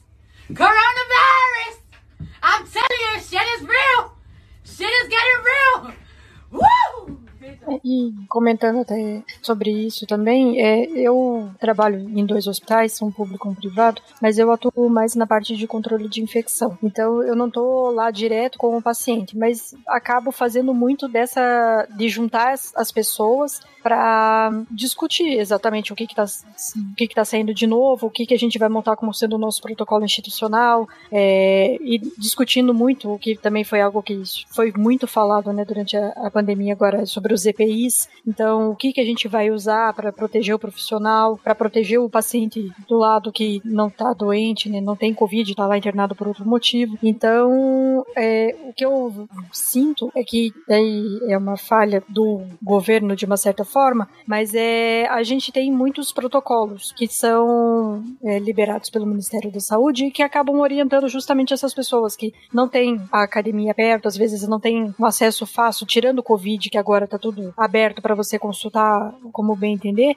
mas muitas revistas são pagas. É, você tem dificuldade, às vezes, no acesso à, à ciência, né? E isso é uma coisa que também que dava para discutir longamente essa questão das revistas cobrarem para os cientistas publicarem e tudo mais. Então, a gente tem esses protocolos do Ministério que eles acabam, na verdade, norteando esse pessoal que está numa situação não tão confortável. Só que o que eu vejo é que, diferente do que a gente acompanha nos outros países, por exemplo, no CDC, ou mesmo CDC europeu, do NHS, né, do sistema inglês, a, a, parece que aqui a coisa ela não, não é tão ampla, no sentido de não abranger tanto, tantos serviços de saúde, é, por exemplo, de ter é, voltado para coisas mais direcionadas mesmo para as áreas laboratoriais, para a área de ambulatorial, isso está contemplado, né, dentro até da nota técnica da Anvisa, que, que também libera bastante coisa, mas é tudo muito superficial e, e não aprofunda muito essas questões. Então eu vejo que tem essa dificuldade também do profissional, na verdade, de ter acesso à informação. É, ele, claro, está com pressa, ele quer informação rápido, isso não é exclusividade do médico, do profissional de saúde, a gente né, comentou um monte sobre isso ao longo do, do episódio de hoje, sobre é, essa questão de a gente ler só a manchete, de, do, da informação vir mastigada já, mas eu ainda sinto que falta muito amparo da nossa, do governo mesmo, de munir as pessoas que estão lá nessa situação no meio da aldeia indígena, igual a Yara comentou, com uma informação fácil, confiável e não um decreto presidencial que manda você utilizar a hidroxicloroquina para caso leve. Sem querer politizar, mas já politizando, é, assim, o SUS é, ele, ele auxilia muito, muito esse colega que está na, na, na, ponta, porque o SUS ele, ele dá a, a, a diretriz de tratamento, né, né Karen, para tudo. Né? Você, senta num posto de saúde tudo, o SUS dá tudo. Hipertensão, Sim. você investiga, você pede esse, esse, esse exame, você trata assim, assim, assim, assim, assim, assim. Tudo. Diabetes, tá, lá, lá, lá, tá tudo escritinho, tem protocolos prontos para tudo, né? E esses protocolos não foram tirados do nada, né? Foram todos feitos, baseados nos artigos, enfim, enfim, são protocolos que são do SUS. Nem, a todos os hospitais atendem isso? Não, não são todos os hospitais que fazem dessa forma. Mas esses protocolos atendem 70, 80% da população e vai chegar lá no posto de saúde, que é a função principal do SUS, certo? É dar esse atendimento básico lá na ponta. Quando o governo é, é, estabelece né, o uso de um medicamento. E não se sabe se o uso é, é, é, é, adequado ou não, não se sabe se o uso é prejudicial ou não, não se sabe se o medicamento é benéfico ou não. Como política de saúde pública, esse é todo o meu questionamento, entendeu? Ah, tem que usar hidroxicloroquina, se tem que usar ou não tem que usar, né? Assim, é uma decisão que cabe ao médico baseado no conhecimento que ele tem dos artigos, do que está sendo dividido, porque não é uma coisa que já está estabelecida. Entendeu? É uma coisa que, assim, dar ou não dar, deixa eu explicar, ó A Karen me ajuda. Por exemplo, se, você, se eu tenho um paciente que tem, a gente usou o exemplo de pneumonia, um paciente que chegou com uma pneumonia. Eu lá vejo, vejo uma pneumonia lobar, é um paciente jovem, é um paciente que tem, provavelmente aquela pneumonia é uma pneumonia estreptocóxica, pneumocóxica e tal e tal, não sei o quê. O paciente, assim, muito provavelmente vai ser tratado com, com um antibiótico tipo uma ceftriaxona, por exemplo, certo? Ou um acetylfenonato. Isso tá escrito. Se eu não fizer isso, é erro médico. Tá? Não existe discussão pra fazer ou não fazer. Não, eu, não tenho como eu discutir. Ah, não, não, é melhor dar um aminoglicosídeo para tratar isso daqui. Não, isso é erro. Agora, no caso dessa situação específica do Covid e da hidroxicloroquina, assim, não tem que se decidir se é certo ou não é certo dar, tem que dar, não tem que dar. Não! Ninguém sabe. Entendeu? Então, se o médico optar por não dar, tá certo. Se ele optar por dar, também tá certo. Né? Quem vai arcar com as consequências do paciente, se ele vai passar mal, se ele vai ter é, é, é, é, algum tipo de arritmia ou não, é o médico que prescreveu. Entendeu? É ele que carimbou a receita. Né? Quando às vezes eu me irrito, quando fica passa, passa, beleza, assina e carimba. Então, no final das contas.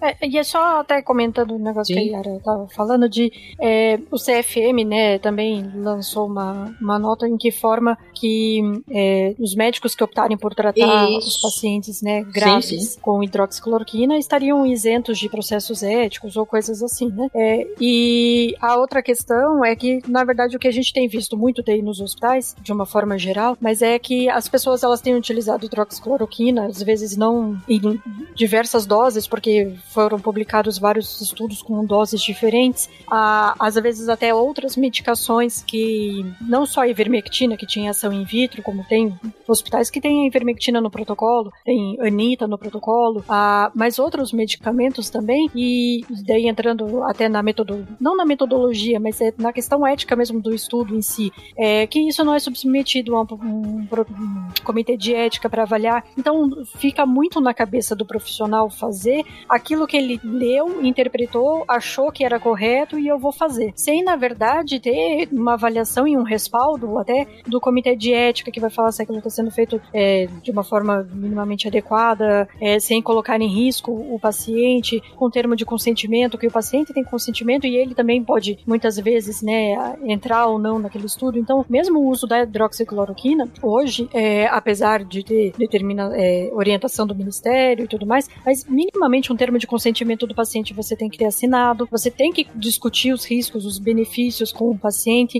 e em muito lugar isso não está acontecendo, né? Porque às vezes até a gente discutindo no, no próprio grupo, né, lá da saúde, que em Belém existia um drive-thru de receita de hidroxicloroquina. Então, é, tem todas essas outras questões que permeiam também a, a situação atual e que também acabam trazendo riscos consideráveis e que também não são discutidos. Uhum.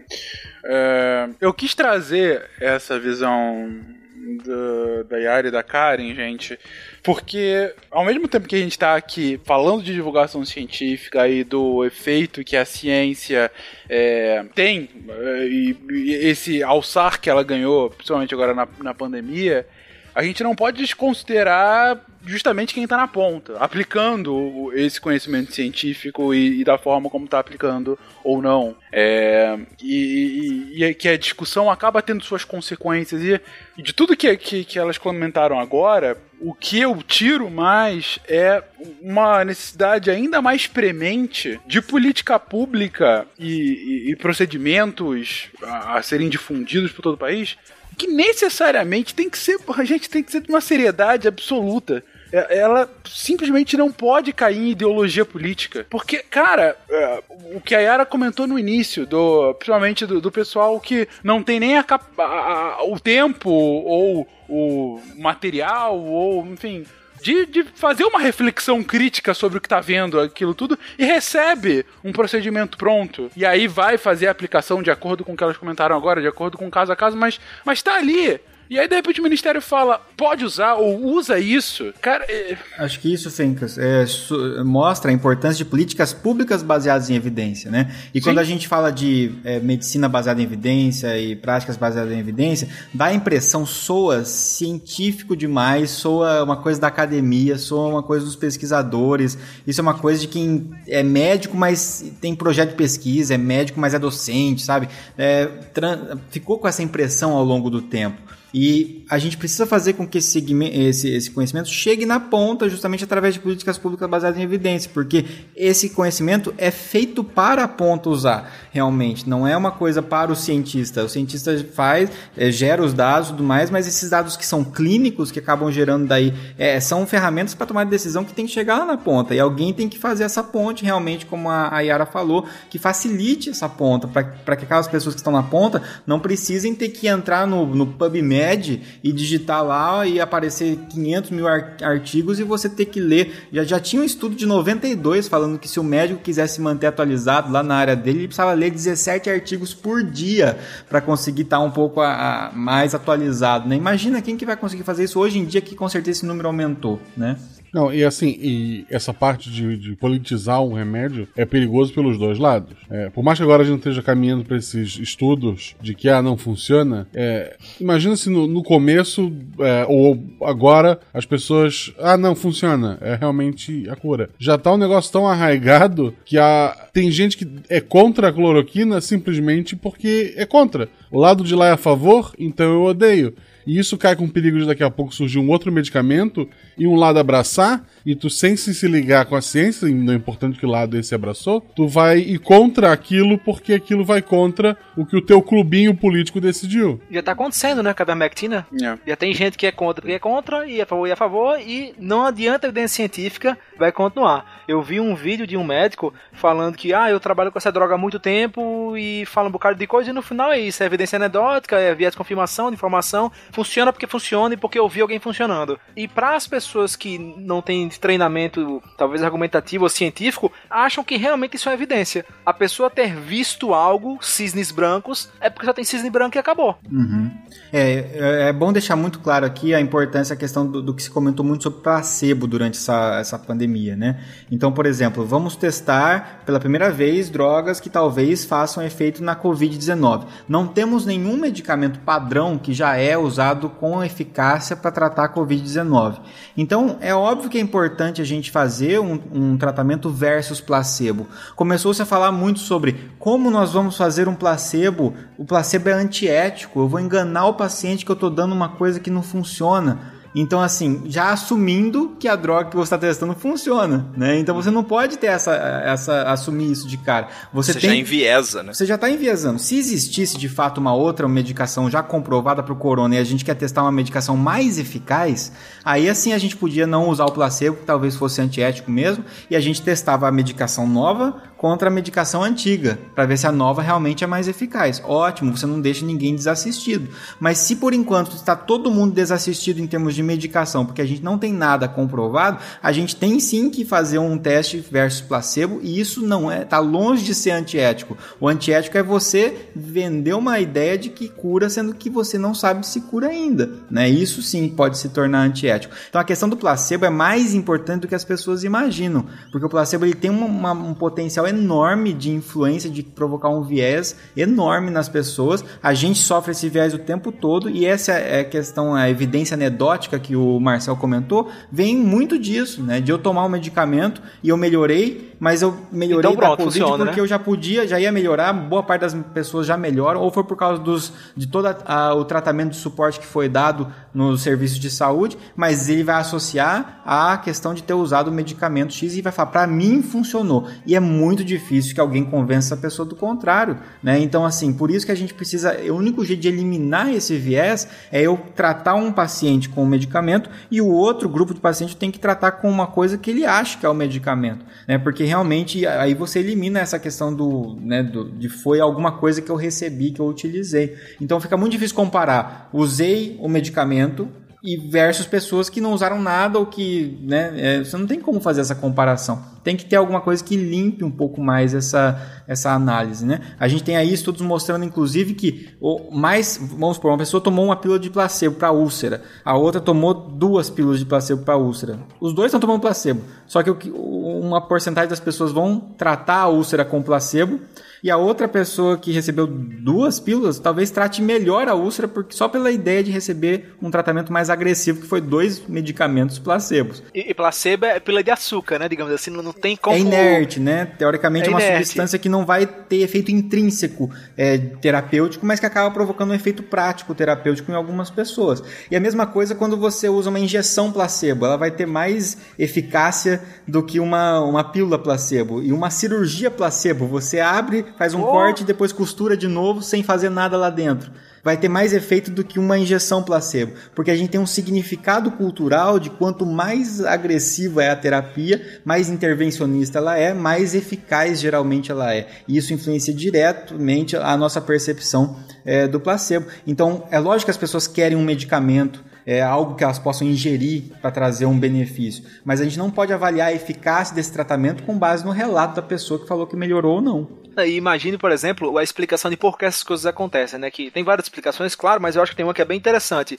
É, digamos que a gente saiba, por uma questão. Eu voltei no tempo, trouxe conhecimento do futuro para vocês, que geralmente o ciclo do, da Covid-19 no paciente é de 14 dias, por exemplo.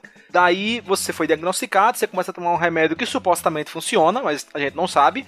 Daí quando chega no 12 dia, que você ainda tá sintomático, você fala, ah, esse remédio não funciona. Daí teu colega fala, rapaz, se você der duas cambalhotas de manhã e meia cambalhota após o almoço, é meia, resolve. Daí no último dia, que supostamente é o último dia de sintoma, ele iria terminar naquele dia, você dá a cambalhota e no mesmo dia você para de ter sintoma. E aí você fala, caramba, esse remédio realmente não funcionava. É a cambalhota que me salvou. Só que é o contrafactual. Se você não tivesse feito a cambalhota, você também teria parado de sentir os sintomas. Isso acontece muito. As pessoas começam com um tratamento tradicional, no meio do caminho, quando tá começando a surtir efeito, ela perde a crença, a fé naquele remédio, faz alguma mandinga da vida, funciona, porque aí já é o tempo que o remédio começa a funcionar, e aí fala: caramba, foi a cambalhota que me salvou, não foi esse maldito remédio. O Skinner fez esse experimento com os pombos, né? E, os pombos ficaram supersticiosos. Eles falavam que se eles virassem a cabeça para um lado, é, a, ração aparecia para eles ali, entendeu? A comida aparecia.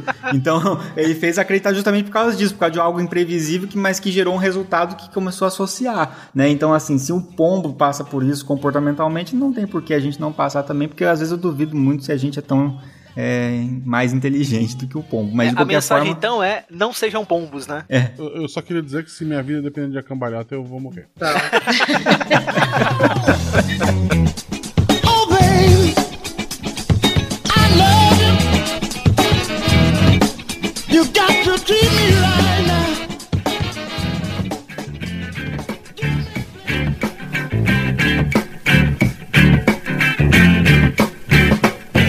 Aí, Marcel, você tá trazendo aí já a questão é, da superstição e de como a gente, de forma equivocada, vai é, dando outras razões para os fatos que acontecem depois, né?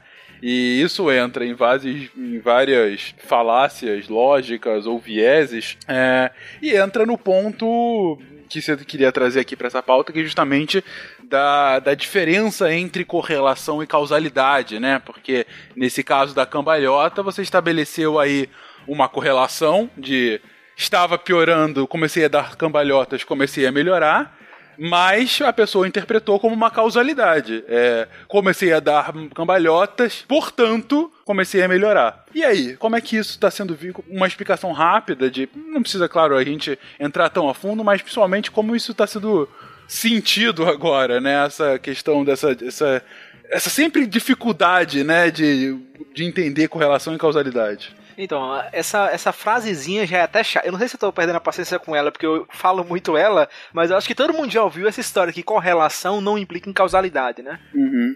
Não é que nunca significa. Em muitos casos, na verdade, em quase todos os casos onde há causalidade, há algum tipo de correlação. Existem alguns casos com causalidade sem correlação, mas assim, exemplo sintético, é só para perrear a gente mesmo, para mostrar que a ciência é um pouquinho mais difícil do que poderia ser. Mas assim, a gente escuta muito isso, mas muitas pessoas, até gente, pessoas com treinamento científico, elas se perguntam, beleza, eu já ouvi muito isso, então eu concordo com isso, mas qual que é um exemplo simples de entender por que tem casos que a correlação não é causalidade? E aí eu até trago algumas palavrinhas, algumas expressões que as pessoas podem ouvir e achar que são diferentes ou não. Então assim, correlação, dependência estatística, medida de associação, são todas a mesma coisa. É uma métrica, é uma medida que identifica o grau de associação entre duas coisas. Então, por exemplo, pode ser que eu saia sempre com guarda-chuva quando esteja chovendo, então tem uma associação. Mas pode ser que uma pessoa use guarda-chuva de bengala, então usa todo dia. Então, nesse caso, não foi a chuva que causou que a pessoa saísse com, com um guarda-chuva. Mas enfim, bora para um exemplo mais legal. Tem um exemplo muito interessante, eu gosto muito, e que eu acho que mata boa parte da dúvida que as pessoas têm sobre essa questão de correlação e causalidade, que é a do sorvete nos Estados Unidos. E esse exemplo ele pode ser replicado em qualquer país do hemisfério norte, que a pouco vocês vão entender por quê. Como é que funciona? Algumas pessoas identificaram, olhando os dados de Nova York, que quando o consumo de sorvete aumentava, mais pessoas morriam vítimas de homicídio e crimes violentos nas ruas, né?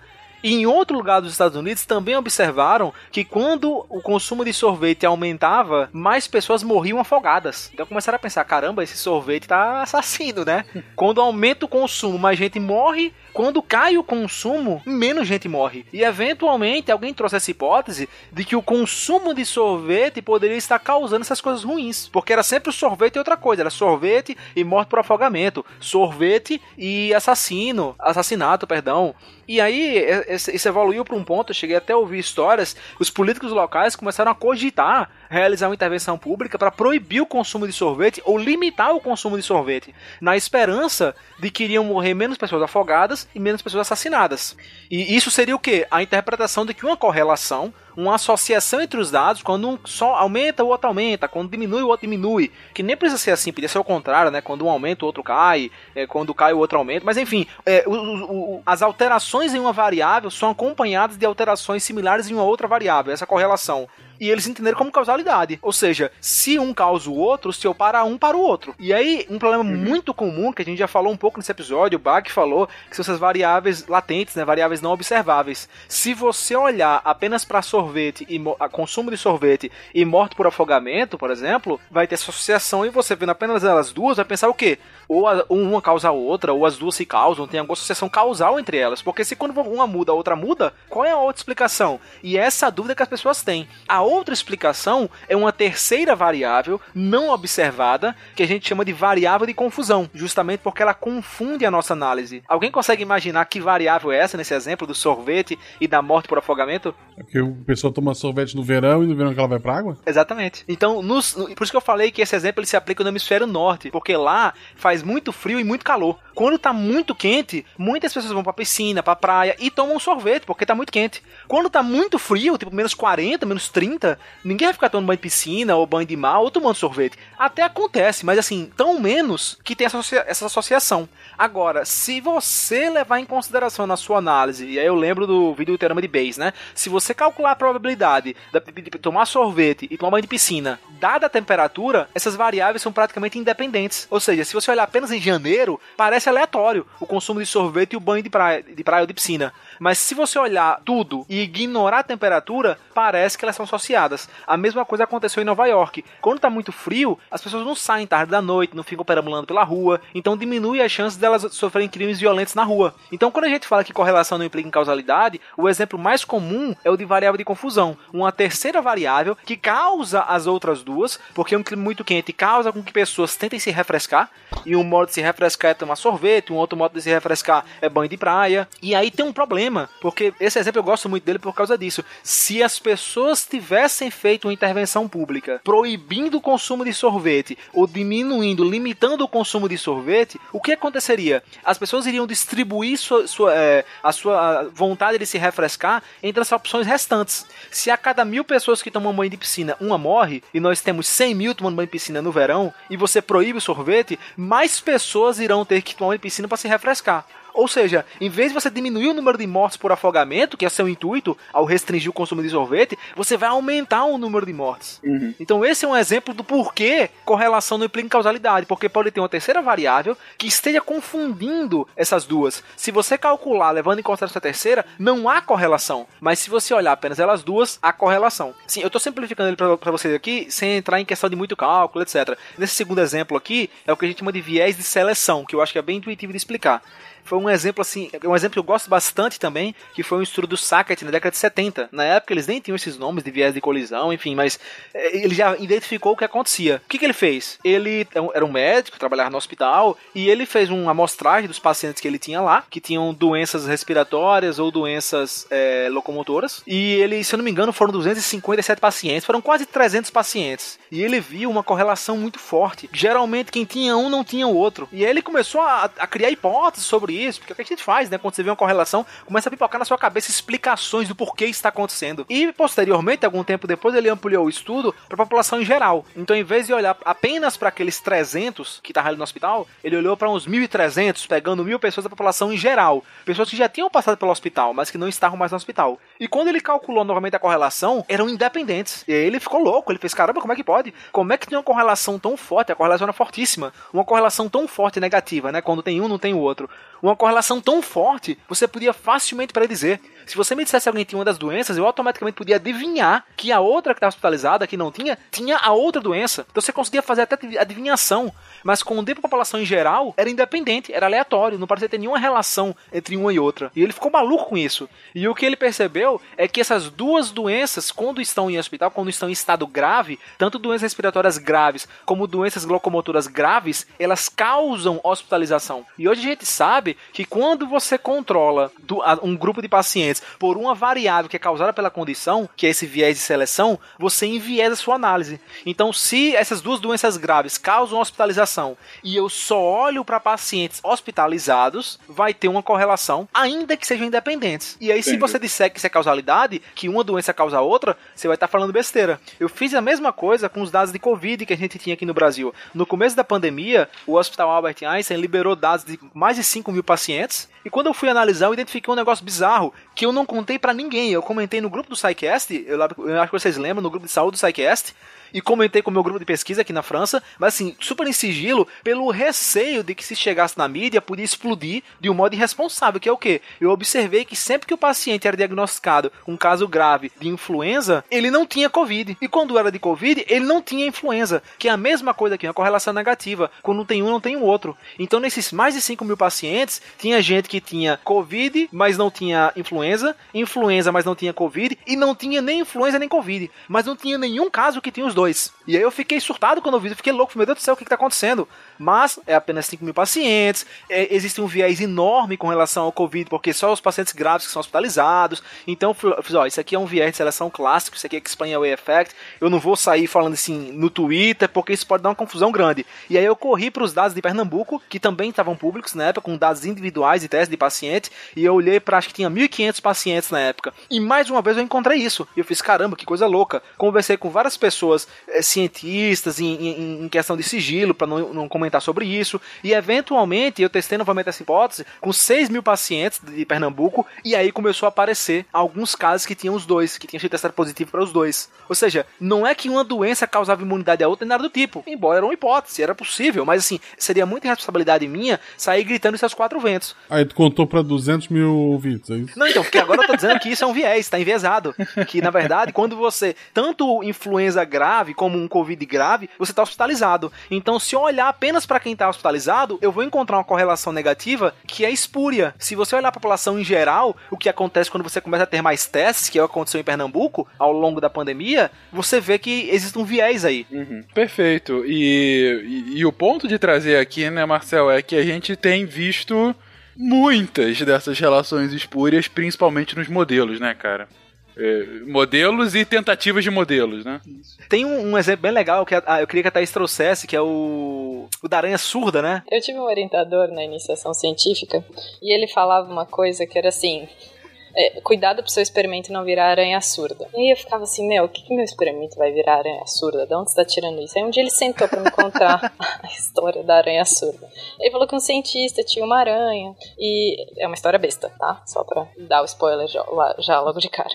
Ele falou que o cientista tinha uma aranha e ele estava vendo se a aranha ouvia ou não ouvia o que ele, os comandos dele. Então o comando dele foi: anda, aranha. E a aranha andou. Aí ele foi lá na, no caderno de laboratório dele, no livro ata, foi lá e escreveu: aranha andou. Aí ele arrancou uma perna da aranha e falou: aranha anda. Aí a aranha andou. Aí ele foi lá, escreveu no, no caderno de laboratório: aranha sem uma pata anda. E sucessivamente ele foi arrancando as patas da aranha e escrevendo no caderno se, ele arran se, se ela continuava andando ou não. Quando ele arrancou a última pata da aranha e ele falou para a aranha andar, a aranha não andou. E ele escreveu no caderno de laboratório dele: aranha sem patas ficou surda. Esse é clássico. É maravilhoso. Mas acho que, né? que realmente explica, né, de fato, essa questão de de, de correlação e causalidade bem, né? É, e, e de associações espúrias. Mas, é, volta e meia a gente tem conversado, às vezes até eu mando direto pro Marcel é, sobre isso, assim, a gente vê um modelo novo, né? Porque, como a gente comentou agora há pouco, o modelo é nova. Eu quero saber o, a tendência, eu quero tentar descobrir o futuro, eu quero saber quando que vão me deixar sair de casa, né? Aquela coisa que brincam no Twitter. Eu quero receber a ligação do Atila para poder sair de casa. É, E por conta disso, não só aqui no Brasil, mas no mundo todo, você tem uma multiplicidade de novos modelos. Inclusive vários modelos, e aí eu vejo realmente com, com algum temor, de gente que sabe de modelo, mas não tanto de saúde, né? E isso às vezes pega. Então, na parte estatística, matemática é uma beleza, mas na parte de saúde nem tanto. E, e o reverso também, né? Isso é perigoso Ah, mesmo. Perigoso demais, né? E a gente. Bom, eu acho que você deve estar já enjoado de ver tanto, né, Marcel? Então, eu já cansei de retweetar e tweetar sobre isso.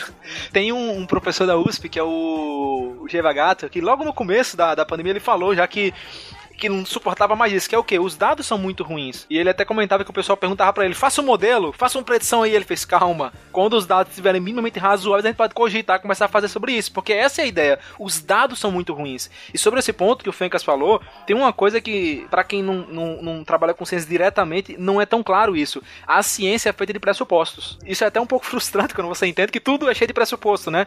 E essa é o- a grande diferença. Você pode ser um matemático fantástico, um estatístico assim, pô, o cara é o Deus. Deus mas as- as- os pressupostos que você leva em consideração para construir o seu modelo é tudo. Tipo assim, o modelo funciona por causa dos pressupostos. E se você não tem conhecimento de epidemiologia, os seus pressupostos podem estar completamente fora da realidade. E aí o teu modelo vai ficar completamente surreal. Então, assim, você pode ser o deus da matemática. Você vai precisar de algum médico, epidemiologista, para lhe falar se os seus pressupostos estão corretos. Aqui, por exemplo, do trabalho, a equipe da gente, do grupo em si, é todo mundo da área de computação, física, computacional, enfim. Mas, assim, praticamente é um grupo só, um outro grupo que trabalha com a gente, que é só médico. Então, todas as reuniões, eles vêm para avaliar nossos pressupostos, a gente infere os modelos causais, né? E eles vão falar, ó, isso aqui tá correto, isso aqui não tá, isso aqui faz sentido, isso aqui não faz.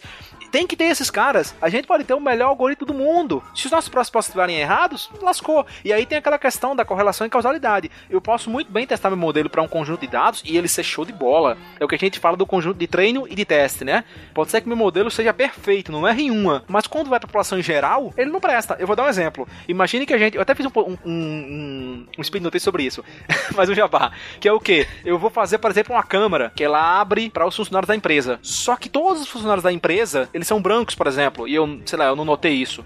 E aí, o meu algoritmo, sem eu perceber, ele cria uma regra que é o seguinte: se você for branco, ele abre a porta. Como todo mundo da empresa é branco, o meu algoritmo nunca errou. Ele sempre acertou. E eu falei: caramba, esse algoritmo é top. Daí você contrata uma pessoa que não é branca, um negro, um asiático, alguém que não, tem, não é caucasiano, e ele para de funcionar. Aí você fala: não, foi só uma exceção. Não, não é exceção. O seu modelo ele não funciona. Ele apenas está viciado no seu conjunto de treino. E isso acontece também com Covid. Eu posso fazer um modelo com os dados do passado e ele ser perfeito. Ele faz uma curva lá de, sei lá, elevada a milésima de potência aí, é perfeito o modelo, ele passa exatamente em cada dia. Se eu for prever qualquer dia do passado, eu não erro um, mas no primeiro dia depois ele erra. Por quê? Porque era só correlação, não era, não tinha causa, o seu- o seu modelo, ele não era causal, ele era meramente associativo. Então, quando tem novos dados que fogem do seu grupo de treino, o modelo não funciona. E é isso que a gente tem visto. E é isso que a gente tem visto e visto bastante. Coronavirus!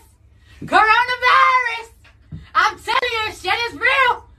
Shit is getting real! Woo! quando a gente começou a conversar, na verdade, quando a pauta ficou pronta, quando veio a ideia de fazer essa pauta aqui, eu vi que era uma pauta grande, complexa e extremamente relevante para os tempos de hoje, ainda que extremamente complexa justamente por estarmos tão imersos nisso. E eu não tenho dúvida que o ouvinte que estiver nos ouvindo em 2054, se a Terra tiver sobrevivido até lá, vai achar esse cast até um pouco é, deslocado, né? Ainda que a gente esteja falando aqui de ciência, de fato a gente está muito imerso nos tempos em que estamos vivendo. Mas ao mesmo tempo é um dos casts com maior número de participantes do SciCast, porque eu queria realmente trazer uma abordagem bem ampla de várias frentes, né? E aí foi questão minha de, de, de ter convidado o, a, a, a, tanto Thaís como o Lucão para trazer mais a questão da abordagem do método, o Bach para comentar a parte uh, da, da, da, biomedicina e ele deu esse, esse, esse, ponto principal também agora com relação aos testes e,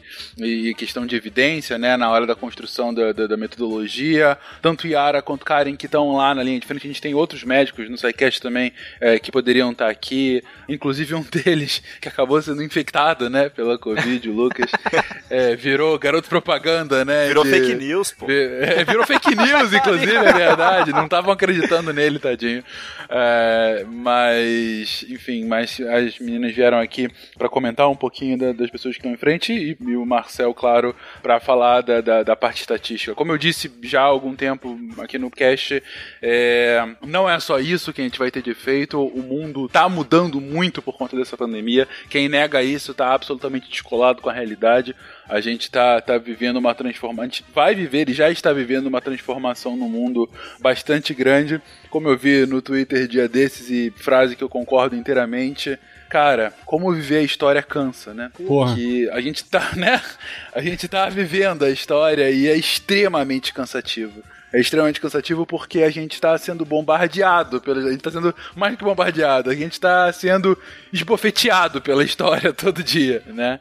E, e, isso é algo extremamente cansativo e muito confuso, muito confuso de entender o que acabou de acontecer, o que está acontecendo agora e principalmente tentar prever o que vai acontecer a partir de agora. O que dá para falar sem dúvida é que a gente está vendo transformações no mundo, não só pela Covid e a pandemia, mas por outras Uh, por outros movimentos sociais, por outras questões econômicas, por movimentações políticas que ou tem correlação ou tem causalidade com a pandemia que a gente está vivendo, mas que está acontecendo agora. Pode ser que num futuro próximo a gente volte a explorar esse assunto para, não sei, talvez discutir economia e sociedade pós-Covid. Pode ser que a gente tenha que voltar aqui para atualizar um pouco mais sobre esse fazer científico. Pode ser que daqui a um mês a gente tenha uma vacina que de fato chegou e aí a gente já possa falar de superação da, de, dessa pandemia.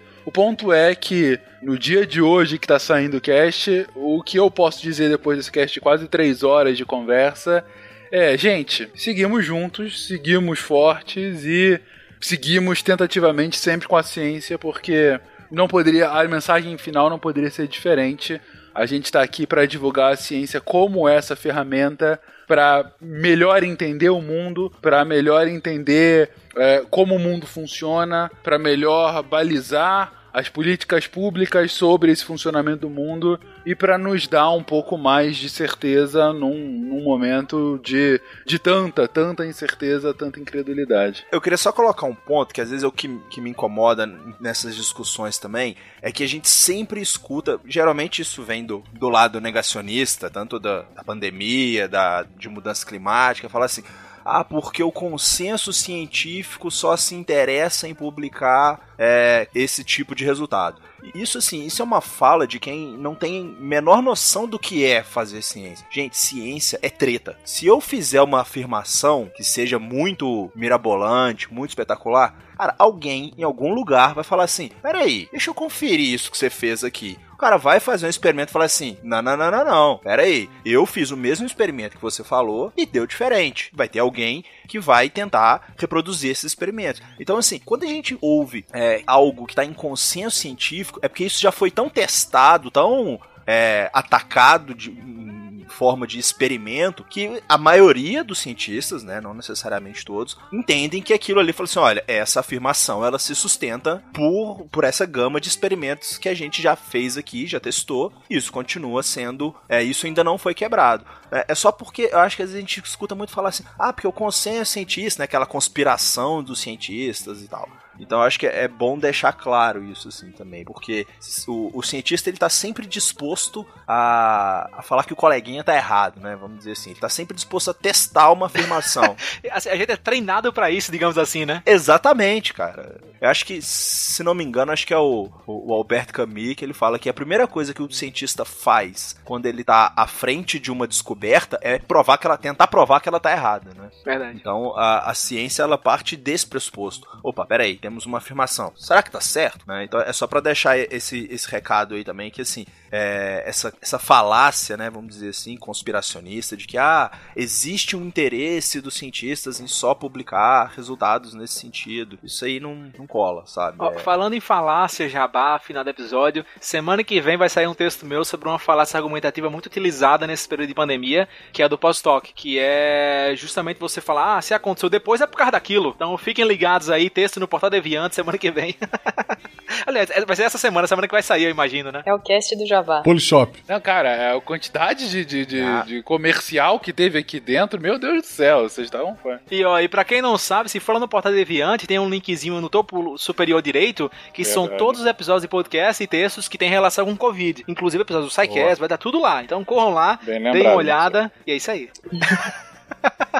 Antes de, de fazer o comentário final, só pra... É, uma coisa que pra mim pegou muito né, nesse tempo de, de- de pandemia e tal, eu tava lendo muita notícia de política e, querendo ou não, Covid, as coisas estão meio misturadas ultimamente. E eu tava, assim, teve uma época que eu tava surtando muito. Eu acabei fugindo um pouco do Twitter, colocando um pouco de horários pra estar lendo notícia, ao invés de estar lendo o tempo todo, assim, pá, ué, final do dia eu vou dar uma lida, ou sei lá, o meio da tarde, evitar de fazer isso de manhã, porque daí me estragava o dia inteiro e tal. E uma coisa que muita gente, eu não, não tenho feito isso, mas muita gente tem dito pra mim que tá fazendo e tá funcionando, que é ouvir o RP Guache, já que tem o jabá dos outros. né? É um podcast de RPG bem, bem bacana, a gente escuta lá, fuge um pouco da realidade de vocês, que, que a minha tá um pouquinho melhor, eu acho. Existe o Guaxaverso? Não existe. Sim. Isso não- não. Sim, mas é óbvio. Você tá gravando, esse cast tá saindo, se tudo deu certo, no dia dos namorados, olha só que cast mais, mais Achei amoroso. justo. É, né? E, e a gente tá gravando ele de quinta pra sexta-feira, dia 4 pra 5 de junho, uma semana antes, na verdade, né? E, e eu não posso deixar de citar que, com atraso, mais uma vez com atraso, o Ministério da Saúde acabou de divulgar que nessa última quinta-feira foram registradas exatamente 1.473 mortes no Brasil. O que dá mais de uma morte por minuto em um dia. É, gente, é simplesmente impensável você diminuir o impacto de uma doença que mata uma pessoa por minuto num país. É simplesmente impensável, é, é desumano. Se você que ouve o SciCast tem esse tipo de pensamento, é, eu urjo para que você entenda a gravidade, a complexidade e a profundidade do que está acontecendo nesse momento. A gente está passando aqui de 34 mil mortos por essa doença. Uma doença que chegou no país há três meses. Uma doença que não tem cura. Uma doença que não tem vacina. E uma doença altamente infecciosa. Ah, a letalidade é de meio por cento, de 0,4, 0,6. Passa a conta. Pega o número, o próprio presidente, volta às vezes, coloca de 70% da população infectada. Não tem jeito, vai ser 70%. A gente está falando aí de 140 milhões de pessoas. Multiplica 140 milhões por 0,5 e você vai chegar à quantidade de pessoas que podem morrer por uma doença como essa. Isso aqui é um, um chute, estou extrapolando demais o pensamento. Mas a gente está falando de potencialmente milhões de pessoas. Ah, não, mas esses modelos já foram e tudo mais. Gente, enquanto não tiver uma cura, enquanto não tiver uma vacina, é um puta de um problema se a gente não lidar direito. E hoje, quando a gente tem uma morte por minuto, tá longe de ser lidar por direito. Lidar direito por, por- por essa questão. Não é maior do que a mídia tá criando. Não é algo, ah, enfim que tá querendo, não é alguma coisa que tá sendo feita para derrubar presidente. Não, o que tá acontecendo é um tapa da realidade na cara de todo mundo. E enquanto a gente não lidar com isso, a realidade vai continuar batendo. E tá batendo cada vez mais forte. Tem países de direita se saindo muito bem, tem países de esquerda se saindo muito bem. Não é? Pode, pode pesquisar o seu candidato, o seu partido favorito pelo mundo. É, não é o partido que está definindo a maneira que a gente está combatendo o coronavírus. São as decisões de cada governante. Essa é a cobrança que é feita. E o quão próximas ou não eles estão, mais uma vez, de evidências científicas. E aí, eu acho que um ponto que as pessoas às vezes não levam em consideração, tem gente que fala, ah, mas porque tem coisa que não é Covid? Ah, porque as pessoas não compreendem a quantidade de pessoas que estão morrendo indiretamente por causa de Covid. Pessoas que chegariam no hospital por causa de um acidente e seriam tratadas, não são em alguns casos porque não tem equipe para aquilo. Vários hospitais demitindo profissionais de outras áreas, é, re reconstruindo espaços para tratar pessoas de doenças respiratórias pelo grande a, a demanda maior que ocorreu, tratamentos de câncer sendo interrompidos, diagnósticos que não estão sendo feitos.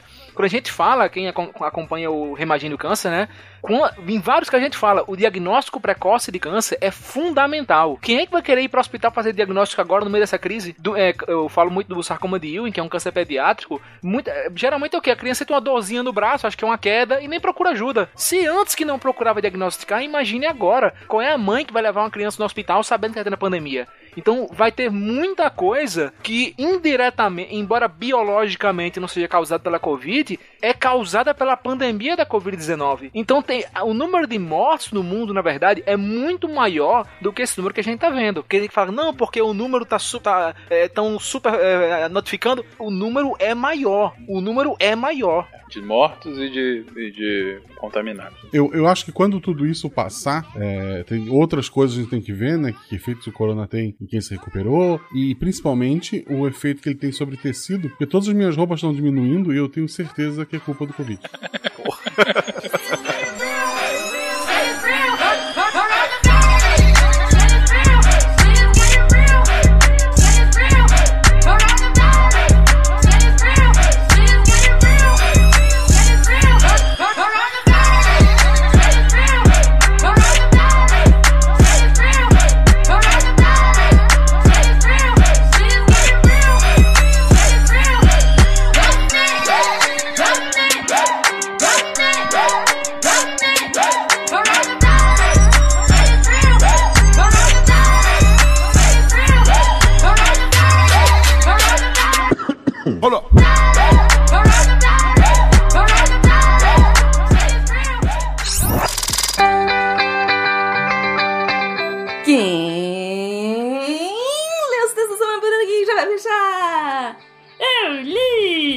Que bom, Nimi!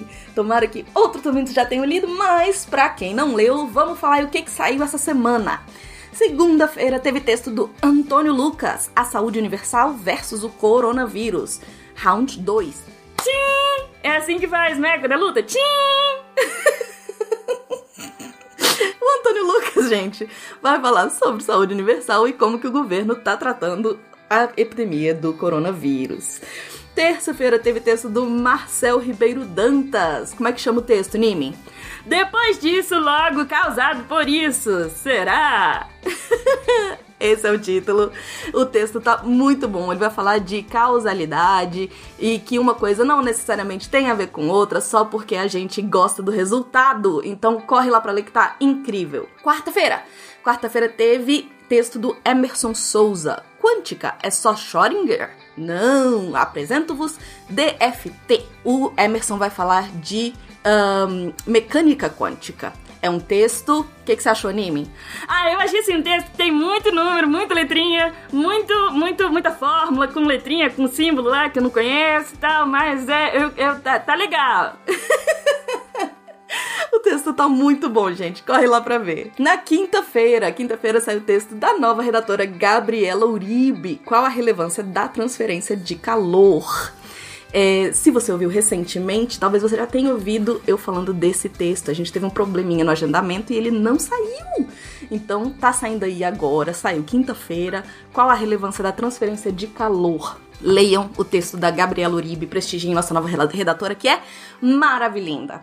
Sexta-feira, sexta-feira teve texto da Bruna Di! Bruna Di escreveu Maturidade em Software. Isso. Ela vai falar de modelos que falam da qualidade do software. Os textos da Bruna são simplesmente incríveis sempre.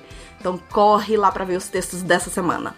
Lembrando que se você também quer se tornar um redator, é só mandar e-mail para contato@saicast.com.br. Aqui é a Debbie Cabral, editora do portal Apagando a Luz da Torre Deviante.